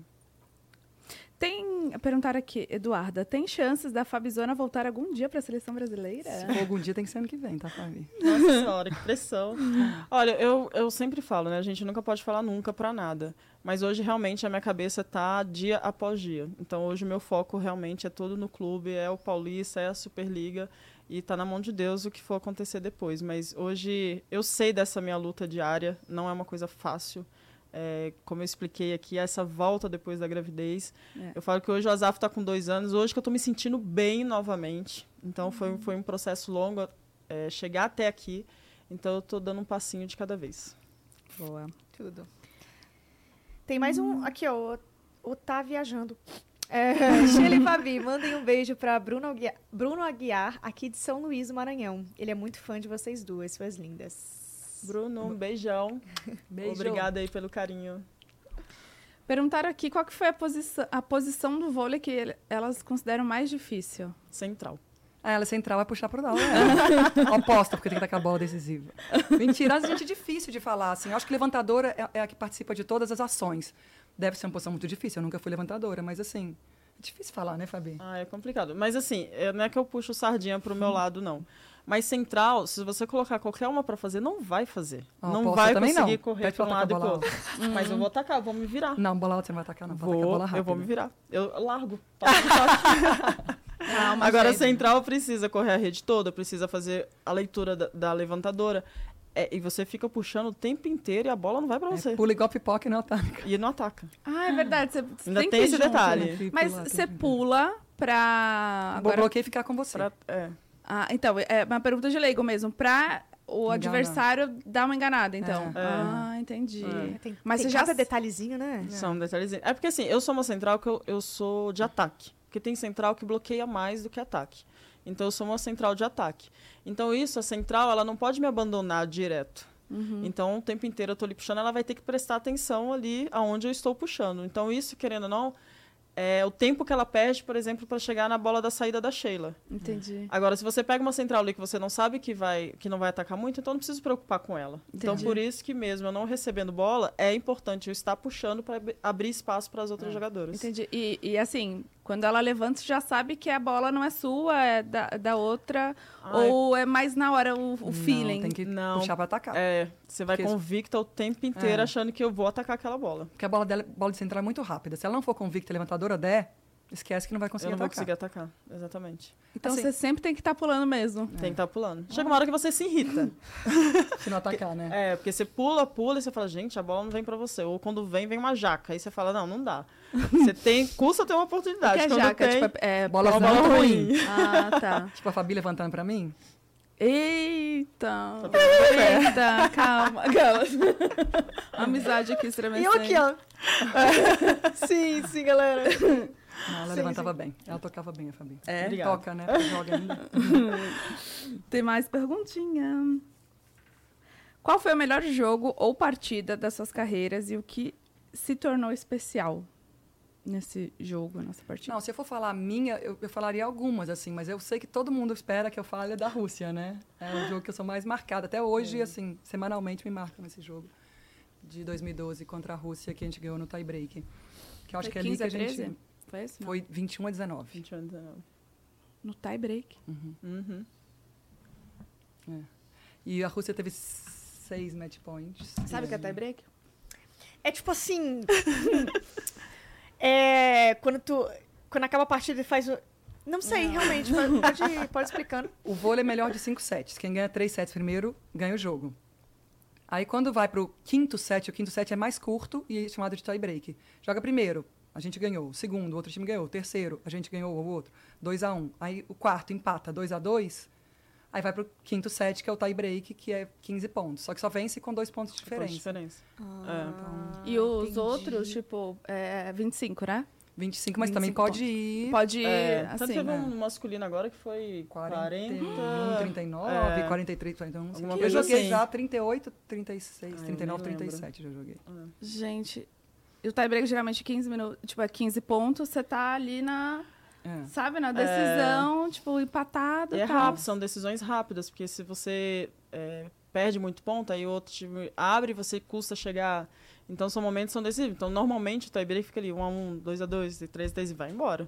Então são decisivos ali em momentos bem importantes ali. Sim. Alguns detalhes. E, então você falaria da Rússia. Acho que sim. Que foram seis match points, né? Match point é a chance delas ganharem. Elas tiveram seis bolas para ganhar. Desses seis, eu fiz cinco pontos de ataque e a Fabi fez o último ponto. Ai, que demais, vocês estavam juntas, que incrível. E o seu? Olha, eu falo, eu destaco dois jogos assim especiais. Eu acho que foi o meu início, que foi o pontapé. Então foi o jogo que eu entrei que realmente eu não esqueço. Que foi aquele diretaço ali. Exatamente. E esse da Rússia, eu acho que não tinha como não esquecer, porque acho que de todo o contexto, né? Do jeito que a gente começou a Olimpíada, como é que foi aquele jogo, a tensão o tempo inteiro. Por ser Rússia, né? Que a gente, teoricamente, tinha É. perdido dois mundiais para a Rússia, ainda a Olimpíada de 2004. E foi realmente deci- decisivo, assim, nos detalhes. Então, não tem como esquecer. Eu acho que esse jogo aí vai ficar na cabeça de todo mundo aí. Anos Pra ainda sempre. pra sempre. Nossa, imagino. É, como foi defender os clubes de maior rivalidade, Rio e Osasco? Ambas já jogaram nos dois times. Gente, Era guerra. É guerra. Olha só. Continua sendo, né? Até hoje, Não, assim. mas é antes guerra. era mais. É eu lembro agora- que é, a gente apresentava na seleção, ninguém falava com ninguém. É. A equipe do Rio não falava com a equipe Mesmo de São assim, Paulo. são Paulo amigas, até, a até voltar, porque assim, a seleção era logo depois da final, e a final era Rio e Osasco, Aham. entendeu? equipe. Era muita rivalidade, era Até muita. uma- Mas... Você jogou fora? No... Já joguei um ano na Turquia Ah, e esse o penúltimo ano no Japão. E você pensa em ir de novo, tipo, pra fora ou não? Olha, tem uma oportunidade, é, mas ainda não é nada certo, né? Tá- talvez surja uma liga aí americana, é, que é uma oportunidade. Então, tem algumas coisas que eu penso, assim. Mas hoje eu preciso pensar no meu esposo, preciso Tem pensar no meu uma- filho, tem todo um, um, Um trâmite por aí. trás, né? Exatamente. Não é fácil, não é só tipo, ai, vamos. Sim, mas eu tenho vontade. Eu gosto, acho que é um- uma... É, é uma outra qualidade de vida também, você descobre outras coisas. Então, eu gosto disso. É gostoso viver culturas diferentes. Exatamente, assim, né? isso. É, imagino. Vou fazer Acho chique, sabia? Ser atleta. Também. Nossa, eu, eu- é tipo, pra mim, eu vejo assim como popstar, sabe? Real. Porque, cara, é, é muito bonito tudo, o processo todo, né? É, A gente sabe que deve ser muito difícil os bastidores ali, como de um popstar também, mas eu vejo igual, assim, são estrelas, sabe? Quando brilha assim em cima. Então, poxa, eu admiro muito vocês. Sempre que vem atleta assim, eu não sei nada realmente, a galera percebeu. Quem tá chegando agora, eu reprovei em educação física, já fica sabendo. Mas eu admiro, é aquela admiração de, tipo, respeito máximo, assim, sabe, por atletas. Obrigada. Ainda mais mulheres, que daí, Sim, tipo, sim. aumenta o nível da, da admiração, assim. Vocês são amigas há muito tempo. Eu queria fazer uma, uma brincadeira aqui de quem é mais entre vocês duas, tá? Ok. É, elas, já- elas já se conhecem muito bem. Muito. Quem Dá- mentiu, uma vai saber. É, exatamente. Vamos lá. Quem é mais preguiçosa? Ai, eu não sou preguiçosa. Não. Eu sou hiperativa. Atleta nem pode Nem ser você, preguiçosa, eu é. acho. Não, não nenhuma somos preguiçosas. Não somos Não preguiçosas. são. Nem Não. num dia de folga ali, vocês acordam Não. cedo e faz as Nós coisas. somos tudo- bem agitadas. Tá. Tipo nós, né, Bu? Muito. Muito acima. Quem é mais medrosa? Aí também não acho que ninguém é, gente. É. Não, eu não sou. Não, também não. Não? Não, a Fabi pediu pra eu trancar a porta do quarto de Saquarema sempre. Ah, claro, vai que entrou gay. Ah lá. Então tá, Fabi. É, quem é mais mal-humorada? Eu, Fabi. Na verdade, ela melhorou muito. A Fabi acordava de manhã, não dava bom dia. Ela no final, no final não, no meio já, já dava bom dia, já conversava, já isso, já aquilo. Eu falava, mudei a Fabi. Quem dorme mais? Sheila. Depende, eu durmo mais cedo. Não, Sheila, você Que dorme horas? mais. A Sheila não podia ter um minutinho que ela deitava pra dormir. É assim, elas queriam ir pro meu quarto ficar conversando. Ai, não no dá, nosso né? quarto, né? Não Aí elas dá. ficavam conversando, de repente eu tava dormindo e nem via mais nada, entendeu? Elas ficavam loucas. Mas você dorme que horas, mais ou menos? Ah, a Sheila dorme com as galinhas. E acorda também com elas. Acordo. Acordo com elas. E você? Não, eu, eu, se tiver um bom papo, eu vou embora. Se tiver Não, alguma gente. coisa. Mas no dia a dia, assim, no normal, também? Também, Entendi. também. Quem das duas é mais engraçada? Depende do momento. Ah, sei lá, acho que eu. É, eu também acho. Você. Quem das duas perde mais a paciência? Ai, Eu. Não, não sei. Eu falo muito, eu, eu sou muito estourada. A Fabi, ela, ela, ela, ela, Eu sou uma estourada delicada. ela consegue segurar um pouquinho, né? Eu acho assim. É. Eu, quando eu, eu- Quando eu estouro, eu só acho que eu sou muito calma. Quando eu estouro, eu falo, eu tenho esse problema, defeito, que eu falo tudo na. Eu ia perguntar agora quem que é mais estressada, então. É, é você ou não? É, eu, eu falo tudo, assim, eu não- às vezes não tenho papas na língua, sabe? Assim, o problema é esse. É que, achei, sai. é, é que assim, não é que eu não seja estressada. Eu me considero uma pessoa um pouco estressada. É que eu penso um pouquinho pra falar. É. A Sheila, que vem na cabeça, ela sai falando. Entendi. Entendeu? Então por isso que Mas eu falo, se eu sou uma estressada mais delicada. Você arrepende depois ou não? Ai, Às vezes sim. É, mas são poucas. mas sim, de vez em quando sim. Quem chora mais? Quem é mais chorona? Eu choro de tristeza. Ela chora até de felicidade, não é? É, eu sou, eu sou um pouco mais Mas hoje, chorona. depois das minhas filhas, eu sou um pouco mais também. É, eu chorei no meu jogo de despedida. Eu nunca choraria se fosse antigamente. Acho que a Sheila é mais friazinha. Eu acho que eu choro mais. Ah, agora vamos fazer o. Como que é mesmo? Bate-bola? Bate-bola. Vou fazer pra uma. As duas respondem Não juntas, perguntaram né? quem é mais bagunceira, esse é ela. Quem é mais bagunceira? A Sheila, com Ela. certeza. Nosso quarto era um caos, gente. Era É. nós duas. Sério mesmo? E você arrumava as coisas dela ou não? Nem eu, não, as duas eram bagunceiras. As duas eram bagunceiras. Mas assim, a gente se entendia. Não? Vamos então de bate-bola. Eu, qual- será que eu faço? Eu pergunto, as duas As respondem? duas respondem, eu Tá. acho. Então é tipo bate-bola, jogo rápido, Rápido, tá. exatamente. Tá bom. Uma música. Ai, gente, sou péssima. A gente pode namorar, os de Paula. É, não vai rolar bate-bola música comigo. Não, passa. não vou lembrar de nome nenhum agora. Sou tipo, dá de branco, nome, né? é. Um filme. Eu. Eu gosto daquele. Também sou péssima de nome, mas ele tá na minha cabeça. É, A espera de um milagre. Era esse mesmo que eu ia falar. Juro pra você. Ah. Eu juro pra você. É muito lindo esse filme. Eu ia falar o ator agora. Will Smith, não é? É o. Não, é Não, é aquele outro. grandão. É. Não. É o grandão. Esqueci o nome dele. Ai, É esse. sim, o, o, o da, da Da cadeia? Justiça. É. Aham. É. Nossa, esse filme. Ah, é gente, já lindo. viu? Já, já. É lindo, é lindo. Realmente É o Tom Hanks e o grandão. Sim. Esqueci o É, nome eu também esqueci. Que eles são, Eu nem sei se ele é grandão, ratinho, Tom é? Hanks talvez seja pequenininho, ele É. parece ser grandão. né? Ai, gente, nossa, eu. É nossa, faz mesmo. muito tempo que eu não assisti esse filme, vou assistir de novo. É. Uma frase que define vocês. Gente, que difícil esse negócio, né? Eu acho uma frase que me define. Pode ser uma frase assim, sem ser muito. Pode. Do fundo do coração. Eu acho que eu sou corajosa e determinada. Eu, eu, eu corro atrás dos meus sonhos, assim. Acredite sempre em você. Boa. Bom, um sonho, vocês já falaram, mas. É. Eu hoje, assim, meu, meu grande sonho agora, neste momento, é que o Brasil seja campeão olímpico de novo. E você? Ah, eu acho que o meu grande sonho também é conquistar as coisas pessoais. Acho que hoje eu também não tenho como não pensar um pouquinho fora da quadra. Sim. Uma realização profissional. Uma Ah, só. Uma Olimpíada, as duas. Hoje, pra mim, Superliga. E uma pessoal? Minhas filhas. Meu filho. Família é? É a base, eu acho, assim, família tudo é a base, é o porto seguro. Eu acho que a gente sempre que está com problema, a gente volta Ah. para a família. Pra mim é o meu suporte, meu apoio. É. E eu sou. Feliz. Mentira. Mas é verdade, eu sempre falo isso, eu sou feliz. Ah, eu sou guerreira. Ai, Oh, gente. que lindo. linda. Maravilhosas. É, foi tudo a nossa entrevista, Ai, gente. gostei Eu também. amei. Eu amei, Amei. também, é muito inspirador, sabe? Vocês, assim, até a galera também falando como vocês mudaram, né? O, o cenário ali do esporte na, na geração, continuam mudando ainda. Para essa nova geração que está chegando também se inspirarem e a gente fazer cada vez mais esse esporte feminino ir para frente e ter a É. visibilidade que merece, né? Ter tudo que merece, na verdade, né? É. Eu espero que o esporte feminino, não só vôlei, só cresça, cresça e cresça. Inclusive, eu vou fazer um convite para todo mundo acompanhar a Copa do Mundo feminina. Vamos realmente torcer pelo nosso Brasil e acompanhar o vôlei sempre também, né, gente?